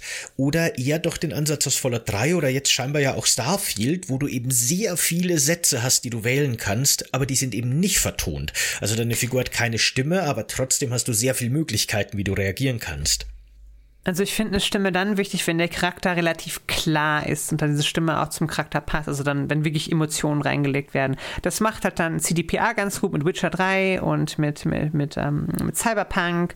Dieser Charakter ist ziemlich festgefahren in der Rolle, die er hat. Man kann so ein bisschen, bisschen Wiggle Room, ein bisschen Entscheidungen treffen. Aber der Charakter an sich, wie, wie er reagiert auf Sachen, die bleibt immer gleich und wird dann auch mit Emotionen vorgetragen oder halt mit fehlender Emotion ähm, bei Spielen, wo ich quasi einen Charakter selbst formen und spielen soll, dann bitte ohne Vertonung. Einfach, einfach schon aus mhm. dem Grund, dass es logistisch gar nicht möglich ist, diese ganzen Möglichkeiten, wie man Charaktere formen kann, in Dialoge zu pressen, das alles zu vertonen. Dann, dann ist Starfield ja nochmal 300 Gigabyte größer, als es eh schon sein wird wahrscheinlich. Mhm. Ja. ja, ja, das finde ich, finde ich auch so. Das kann ich, glaube ich, auch so unterschreiben im Grunde. Ähm, ich habe jetzt eigentlich tatsächlich nur noch einen Punkt auf meiner Liste, den ich noch ansprechen wollen würde. Und das führt uns noch mal ein bisschen zurück auf das Gameplay, weil was halt Zelda, finde ich, schon immer gut gemacht hat und was halt auch in Breath of the Wild auch ganz groß ist, und das haben wir noch nicht wirklich angesprochen, ist eben so die Liebe zum Detail und so diese Kleinigkeiten. Und das finde ich eben wirklich immer äh, ganz groß, also fand ich schon immer ganz großartig. Und Breath of the Wild macht das eben auch in so vielerlei Hinsicht so schön. Ich habe ja schon angesprochen, dass du zum Beispiel einfach Äpfel neben das Feuer legst und dann werden Bratäpfel draus. Oder du lässt sie zu lange liegen und dann wird einfach Kohle draus. Oder ähm, du kannst zum Beispiel, wenn du gegen die Skelette kämpfst, dann zerfallen die halt in tausend Stücke. Und das hat so clevere kleine Spielmechaniken, wie zum Beispiel, dass die dann ihre, also die bauen sich wieder zusammen und suchen dann ihre Köpfe, um die wieder aufzusetzen. Und solange ein Kopf noch in so einer Skelettschlacht existiert, können sich alle Skelettkörper wieder zusammen zusammenbauen, aber ne, alle haben halt dann nur noch einen Kopf zur Verfügung zum Beispiel. Oder du nimmst ihre Arme weg, während sie zerstückelt sind und wirfst die auf die oder benutzt die als Waffe. Oder die nehmen sich auch gegenseitig die Arme weg, um gegen dich zu kämpfen zum Beispiel. Und du kannst die Köpfe hochheben und damit weglaufen und dann verfolgen dich die Skelette, was sie ihren letzten Kopf haben wollen. Und das sind eben lauter so schöne kleine Sachen, wie die KI halt einfach auch in dieser Sandbox so ihre eigene Motivation hat und so ihre Ziele hat. Und auch damit kannst du halt interagieren und reinpfuschen pushen. Das finde ich einfach so schön. Das gefällt mir so gut. es hat schon was sehr Befriedigendes, wenn man den Arm des Gegners und ihn damit verprügelt. Das, also, Auf jeden Fall. Einfach, warum schlägst du dich selbst? So, oder wenn man einfach nur sieht, wie dieser Skelett zu dem Kopf rennt und du bist kurz vorher da, nimmst den Kopf, schüttelst, drehst dich einmal kurz im Kreis und schmeißt das in die Klippe runter und guckst einfach zu, wie, naja, schön mit Öl, ne? Das ist, das ist so schön. Aber es gibt ja auch noch andere kleine Details, zum Beispiel ähm, in der Gerudo-Stadt kannst du ja siehst du im Wasser ja komischerweise ab so Melonenteile und auch irgendwie einen ziemlich großen Melonenhaufen irgendwo rumfliegen, bis so, was ist denn hier los? Das ist zwar auch eine Quest, aber wenn du dann diesen, dieser Melonenspur folgst, findest du einen Menschen, der einfach den ganzen Tag nur Melonen frisst. Das ist ja auch so, so ein witziges kleines Detail einfach. Oder das Eis halt in der Sonne schmilzt, im Schatten dafür nicht. Und ach, das ist, ja, gebe ich dir recht, das ist einfach schon ziemlich, ziemlich cool. Und das alles brennen kann. Alles kann brennen. Genau. Das finde ich, das finde ich sehr, sehr cool, ja. Da habe ich kurz an Far Cry 2 gedacht. Das, das, dieses Feuer ist gar nicht mal so gut, ne? Auch wenn es immer so beworben worden ist, auch wenn es sehr, sehr cool ist, dass alles brennen kann, selbst wenn es nicht mal gut aussieht. Aber ja, Feuer ist toll. Ja. Also eigentlich ist Feuer sogar der Feind in Breath of the Wild, weil sobald Feuer da ist, sind das so viele Lichtquellen, dass die FPS sagen, ja, nee, I'm out here. Das war's für heute. Willkommen bei der 15 FPS Shutter Show. Viel Spaß. Ich fand es schon immer von Anfang an ein bisschen schade, dass Bäume nicht abbrennen können. Das hätte ich ja. noch schön gefunden, wenn sich so richtige Waldbrände verbreiten könnten. Aber dass da wirklich so diese Wiesen dann äh, brennen und dass dann auch die ganzen Items, die halt auch drin liegen, anfangen zu brennen und eben so physikalisch reagieren. Und dann kommt ja auch durch die Hitze so ein Aufwind, der dann auch kleinere Items in die Luft ja. pustet oder den man auch zum Starten mit seinem Gleitschirm nutzen kann. Das sind schon alles super nette Spielereien. Aber jetzt stell dir mal vor, du hättest wirklich Wälder anzünden können. Hättest du A, diese tollen Rätsel im, im, im, im äh, verwunschenen Wald nicht machen können, du hättest alles abgefackelt, du hättest für Nebel geschissen, du hättest den Deku-Baum töten können und wahrscheinlich wäre auch deine Switch gestorben. Ich meine, da wo das Meisterschwert ist, Entschuldigung, das Master Sword ist, ist die FPS. Meisterschwert. ist die FPS ja eh schon so krass eingeschränkt durch die krasse Beleuchtung, die vielen Bäume. Ich glaube, wenn das auch noch brennt, dann brennt auch deine Switch ziemlich schnell. Ich fand das ja schon auch interessant, ne? Da sind wir wieder beim technischen Punkt. Aber man darf ja nicht vergessen, dass Breath of the Wild eigentlich als Wii U-Spiel tatsächlich entwickelt und konzipiert wurde. Stimmt. Und das wurde dann so ein bisschen zu diesem Generations-Hybrid-Spiel, was ja äh, Nintendo gerne gerade auch mit den Zelda-Teilen macht, dass da quasi der Teil sowohl für Wii U als auch für die Switch äh, rausgekommen ist. Und äh, ich finde es echt erstaunlich, dass es da teilweise dann doch auf der Switch schon so Probleme hat. Ich, ich hab's auf der Wii U nie gespielt, aber äh, geht das überhaupt? Kann man das auf der Wii U ernsthaft spielen? also ich glaube, alle, die das beantworten können, würden jetzt lügen, weil sie es über CEMU gespielt haben eher. Hm. Hm. Über den Wii U-Emulator. Das ja. ist ja auch die Frechheit eigentlich, weißt du, dann, sitzt du da mit deiner Switch für 400 Euro, BOT für 70 Euro und irgendein Hiopai aus Reda Wiedenbrück sitzt vor seinem PC mit CEMU und spielt das in 60 FPS, während du dich da irgendwie abquälst mit 40. Eigentlich schon gemein. Ich bin auf jeden Fall echt gespannt, ob vielleicht auch diese Doppelentwicklung so ein bisschen damit reingespielt hat und bin da sehr gespannt drauf, was jetzt mit dem Nachfolger vielleicht noch aus der Switch rausgekitzelt werden könnte, was vielleicht beim Original noch gar nicht so drin war wegen wegen dieser Wii U Last, die man noch so mitgezogen hat. Ich aber ehrlich gesagt bin ich mir auch nicht sicher, wie viel leistungsstärker die Switch im Vergleich zur Wii U ist. Definitiv moderner, aber hat die wirklich mehr Power? Ich könnte ehrlich gesagt nicht mehr sagen. Ich meine, in der, ich auch in der Switch ist, glaube ich, ein alter Integra-Chip drin, oder? Von, von Nvidia. Der war ja schon zu Release veraltet. Ich glaube mhm. nicht, dass die View so viel schwächer ist. Glaube ich auch nicht, nee. Ja. Ich hätte noch eine interessante Frage, weil wir so unterschiedliche Open-World-Persönlichkeiten sind. Lilly, wie findest du Valheim? Schwierig. Ich finde mhm. Valheim schlechter als Conan Exiles. mhm. Ich finde Valheim schon ziemlich cool. Auch weil ich da ziemlich viel machen kann. Ich mag auch diesen, diesen devolutionierten Artstyle. Das hat irgendwie was. Irgendwie hat das was, auch wenn es nicht so super genial aussieht, aber es sieht stimmig aus. Mhm. Ich finde das auch mit den Arealen ziemlich nice und mit den Bossen und so, dass es eigentlich viele Mechaniken gut zusammenbringt. Aber frag mich nicht wieso. Vielleicht liegt es doch am Style am Ende des Tages, weil ich nicht irgendwelche cuten Charaktere erstellen konnte. Hat mich das nie so gezogen wie andere Survival Games oder Open World Survival Games. Hm, interessant. Hättest du Valheim mit äh, Städtebau und so Fraktionsbildungen cooler gefunden? Mm, nee. Das wäre mir, das wär mir jetzt zu Aufwand gewesen. Ich, es ist, okay, ja. schade, schade. Nehme ich so mit. Danke dir. ja, da haben wir auch schon drüber geredet. Valheim hat auch für, für uns beide unterschiedliche äh, Ansätze, die wir interessant finden und die wir nicht so cool finden. Für mich ist es ganz klar der Holzfell und äh, Wikinger-Langhäuser und Brückenbausimulator. ja, das stimmt. Ja. Und für mich ist es zu leer. Ich hätte mehr Wikinger-Geschichte gebraucht. Beziehungsweise ich hätte gerne richtige Wikinger-Innenpolitik machen mhm. wollen. Aber diese Features existieren. Aber guck mal, so dann, sind, noch nicht. dann sind unsere drei Open-World-Personen im Endeffekt anscheinend, Michael ist für das Narrative da. Mhm. du bist für den Bauaspekt da und dieses irgendwie was erschaffen, weil du hast ja auch hervorgehoben BOTW, der Siedlungsbau, das Haus fandst du auch ganz nice. Ja. Und ich bin da, weil ich Leute verkloppen will.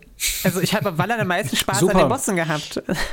Perfekt, Und auch bei ja. Cone Exile. Ergänzt sich wunderbar, das stimmt. Das ist wie aus unserer Einstiegsfrage, ne? Ich mit dem, äh, mit dem Camper, äh, ich glaube, Sebastian, du hattest Wikipedia und Lilly, du hattest Twitter. Das passt ne? wirklich total genau. gut. Faszinierend, der Kreis schließt sich wieder. Stimmt. Stimmt wirklich. Sehr schön. Jo, Leute, gibt's, gibt's noch äh, Breath of the Wild Themen, über die ihr gerne sprechen wollen würdet? Haben wir irgendwas noch vergessen?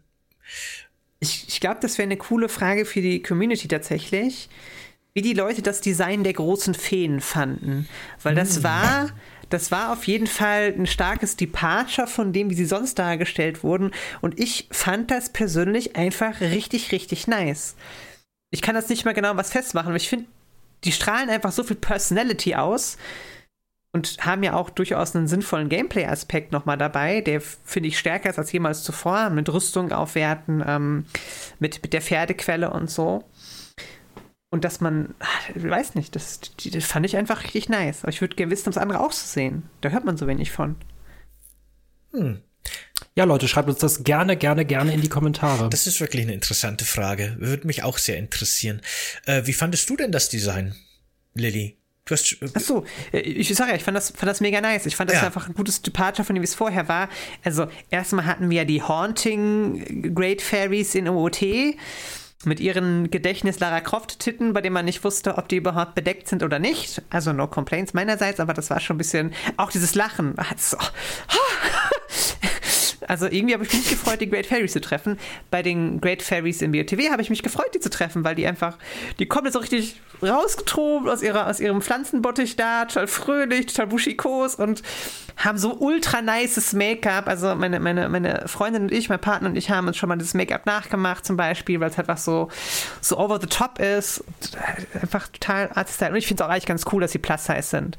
Das haben wir eigentlich viel zu selten in Videospielen, dass eigentlich fast immer nur dünne Menschen abgebildet werden. Finde ich ein bisschen schade.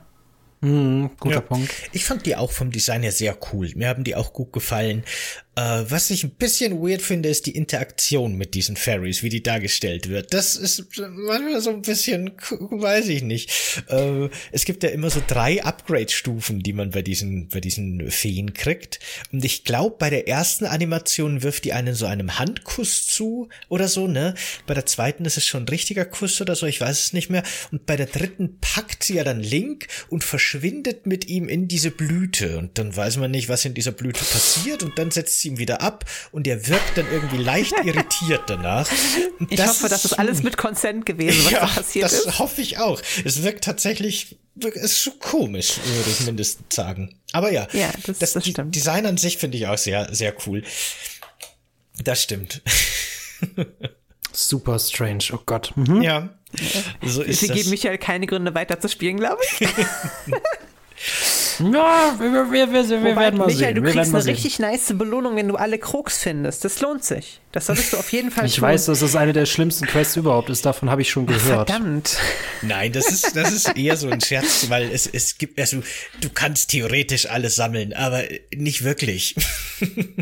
Ich glaube, selbst mit Guide wird man komplett wahnsinnig, wenn man versucht, alle diese Krocksamen zu sammeln. Es ist wirklich schwierig und dass man dann am Ende einfach nur einen goldenen Scheißhaufen kriegt, hilft auf jeden Fall nicht dabei, das machen zu wollen. Ja, aber ist schon, ist schon schön.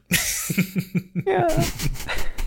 Aber dafür hat man dann ein riesen Inventar als Belohnung bis dahin. Das ist ja auch aber nicht vielleicht war das so ein Wow. Fingerzeig an diese ganzen Trophäenjäger nach dem Motto, so, das habt ihr jetzt davon, hat keinen Spaß gemacht, ne? Da, hast du einen Scheißhaufen, hast du davon. Ja, ja, genau. Ich glaube auch, das ist wirklich so von wegen, hier hast du deine Trophäe, Mensch. Herzlichen Pla Glückwunsch. Platin-Trophäe. Ja, genau. Sehr schön. Jo. Na schön, Leute. Dann würde ich sagen, machen wir für heute den Sack zu. Äh, hat mich wirklich sehr gefreut, dass du heute bei uns warst, um mit uns über Zelda Breath of the Wild zu äh, reden, äh, Lilly. Dankeschön, dass du da warst. Super nice. Hm, hat mir viel Spaß War gemacht. sehr, sehr, sehr cool. Ja, danke, dass ich da sein durfte, dass das, äh, okay, ich hole kurz den Transhammer raus. Das sind Transpersonen und Creator nicht gewohnt, über Themen zu reden, die nicht mit Transpersonen zu tun haben.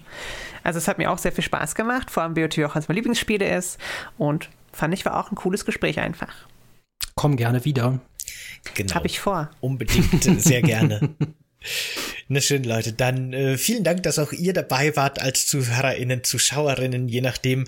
Wenn ihr jetzt auf YouTube mit dabei seid, dann freuen wir uns natürlich sehr über Like und Abo und ihr könnt uns gerne in die Kommentare schreiben, welches technische Gerät, das auf magische Weise funktioniert, ihr in so eine Welt mitnehmen würdet, in so eine postapokalyptische und was würdet ihr damit machen? Wie findet ihr das Fairy Design? Wie findet ihr Zelda Breath of the Wild überhaupt? Seid ihr Fan von dieser Welt oder findet ihr die auch zu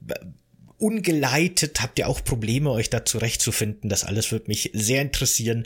Und wenn ihr das jetzt über den RSS-Feed hört, in der Podcast-App eures Vertrauens oder bei Spotify, schaut gerne auf unserem Discord vorbei. Auch dort können wir gerne über alles Mögliche diskutieren und wir freuen uns da natürlich auch sehr über eine positive Bewertung in den Apps. Äh, Links zu Lillys Twitch-Kanal, YouTube-Kanal und alles Mögliche packen wir euch in die Infobox beziehungsweise Show Notes und Twitter natürlich auch. Und hoffentlich hören oder sehen wir uns dann beim nächsten Mal wieder, beziehungsweise seht ihr uns gar nicht, ne? Ihr seht nur Gameplay. Wir hören und die wir hören, hören uns aber auf jeden Fall. Vergiss Steady nicht, vergiss Steady Ja, nicht, vergiss warte, Steady warte. nicht, Leute. Ja, Und, und, wenn ihr, und wenn ihr keinen kreativen Kommentar schreiben könnt oder keine Meinung äußern wollt, dann schreibt doch einfach wie ein Krog. Ja, haha, ich habe den Kommentar gefunden. Das hilft dem Algorithmus immer sehr. Das ist auch eine sehr gute Idee, das stimmt. Und guter Hinweis noch von Michael, schaut unbedingt auf Steady vorbei und support Coffee Cake and Games, denn wir sind jetzt so knapp vor den 100 Euro im Monat und dann wird wirklich das allercoolste Format in der Geschichte der Menschheit freigeschaltet. Ich verarsch euch nicht. Ich freue mich wirklich schon seit einem Monat oder länger drauf, seit wir die Idee hatten. Äh, das wird ein total cooles Format. Das macht mir, wird mir sehr viel Spaß machen, das aufzunehmen. Es wird auch sehr viel Arbeit, aber es wird sich, glaube ich, auch wirklich lohnen, sowohl für uns als auch für euch. Nur noch, ich glaube, 57 fehlen. Zwei von Hm, euch. 7,50 Zwei von Leute, euch bitte eine 5 Leute, Euro. tut ihm den Gefallen, tut euch Genau. den Gefallen, tut uns den Gefallen, ja. Ich will es sehen. Los. Oh, ich hatte übrigens vor kurzem Geburtstag, Leute. Also wenn ihr mir was schenken wollt, ne? Das wäre die ideale Lösung dafür. Der ideale Punkt jetzt. Macht's gut, Leute. Ciao. Tschüss. Ciao.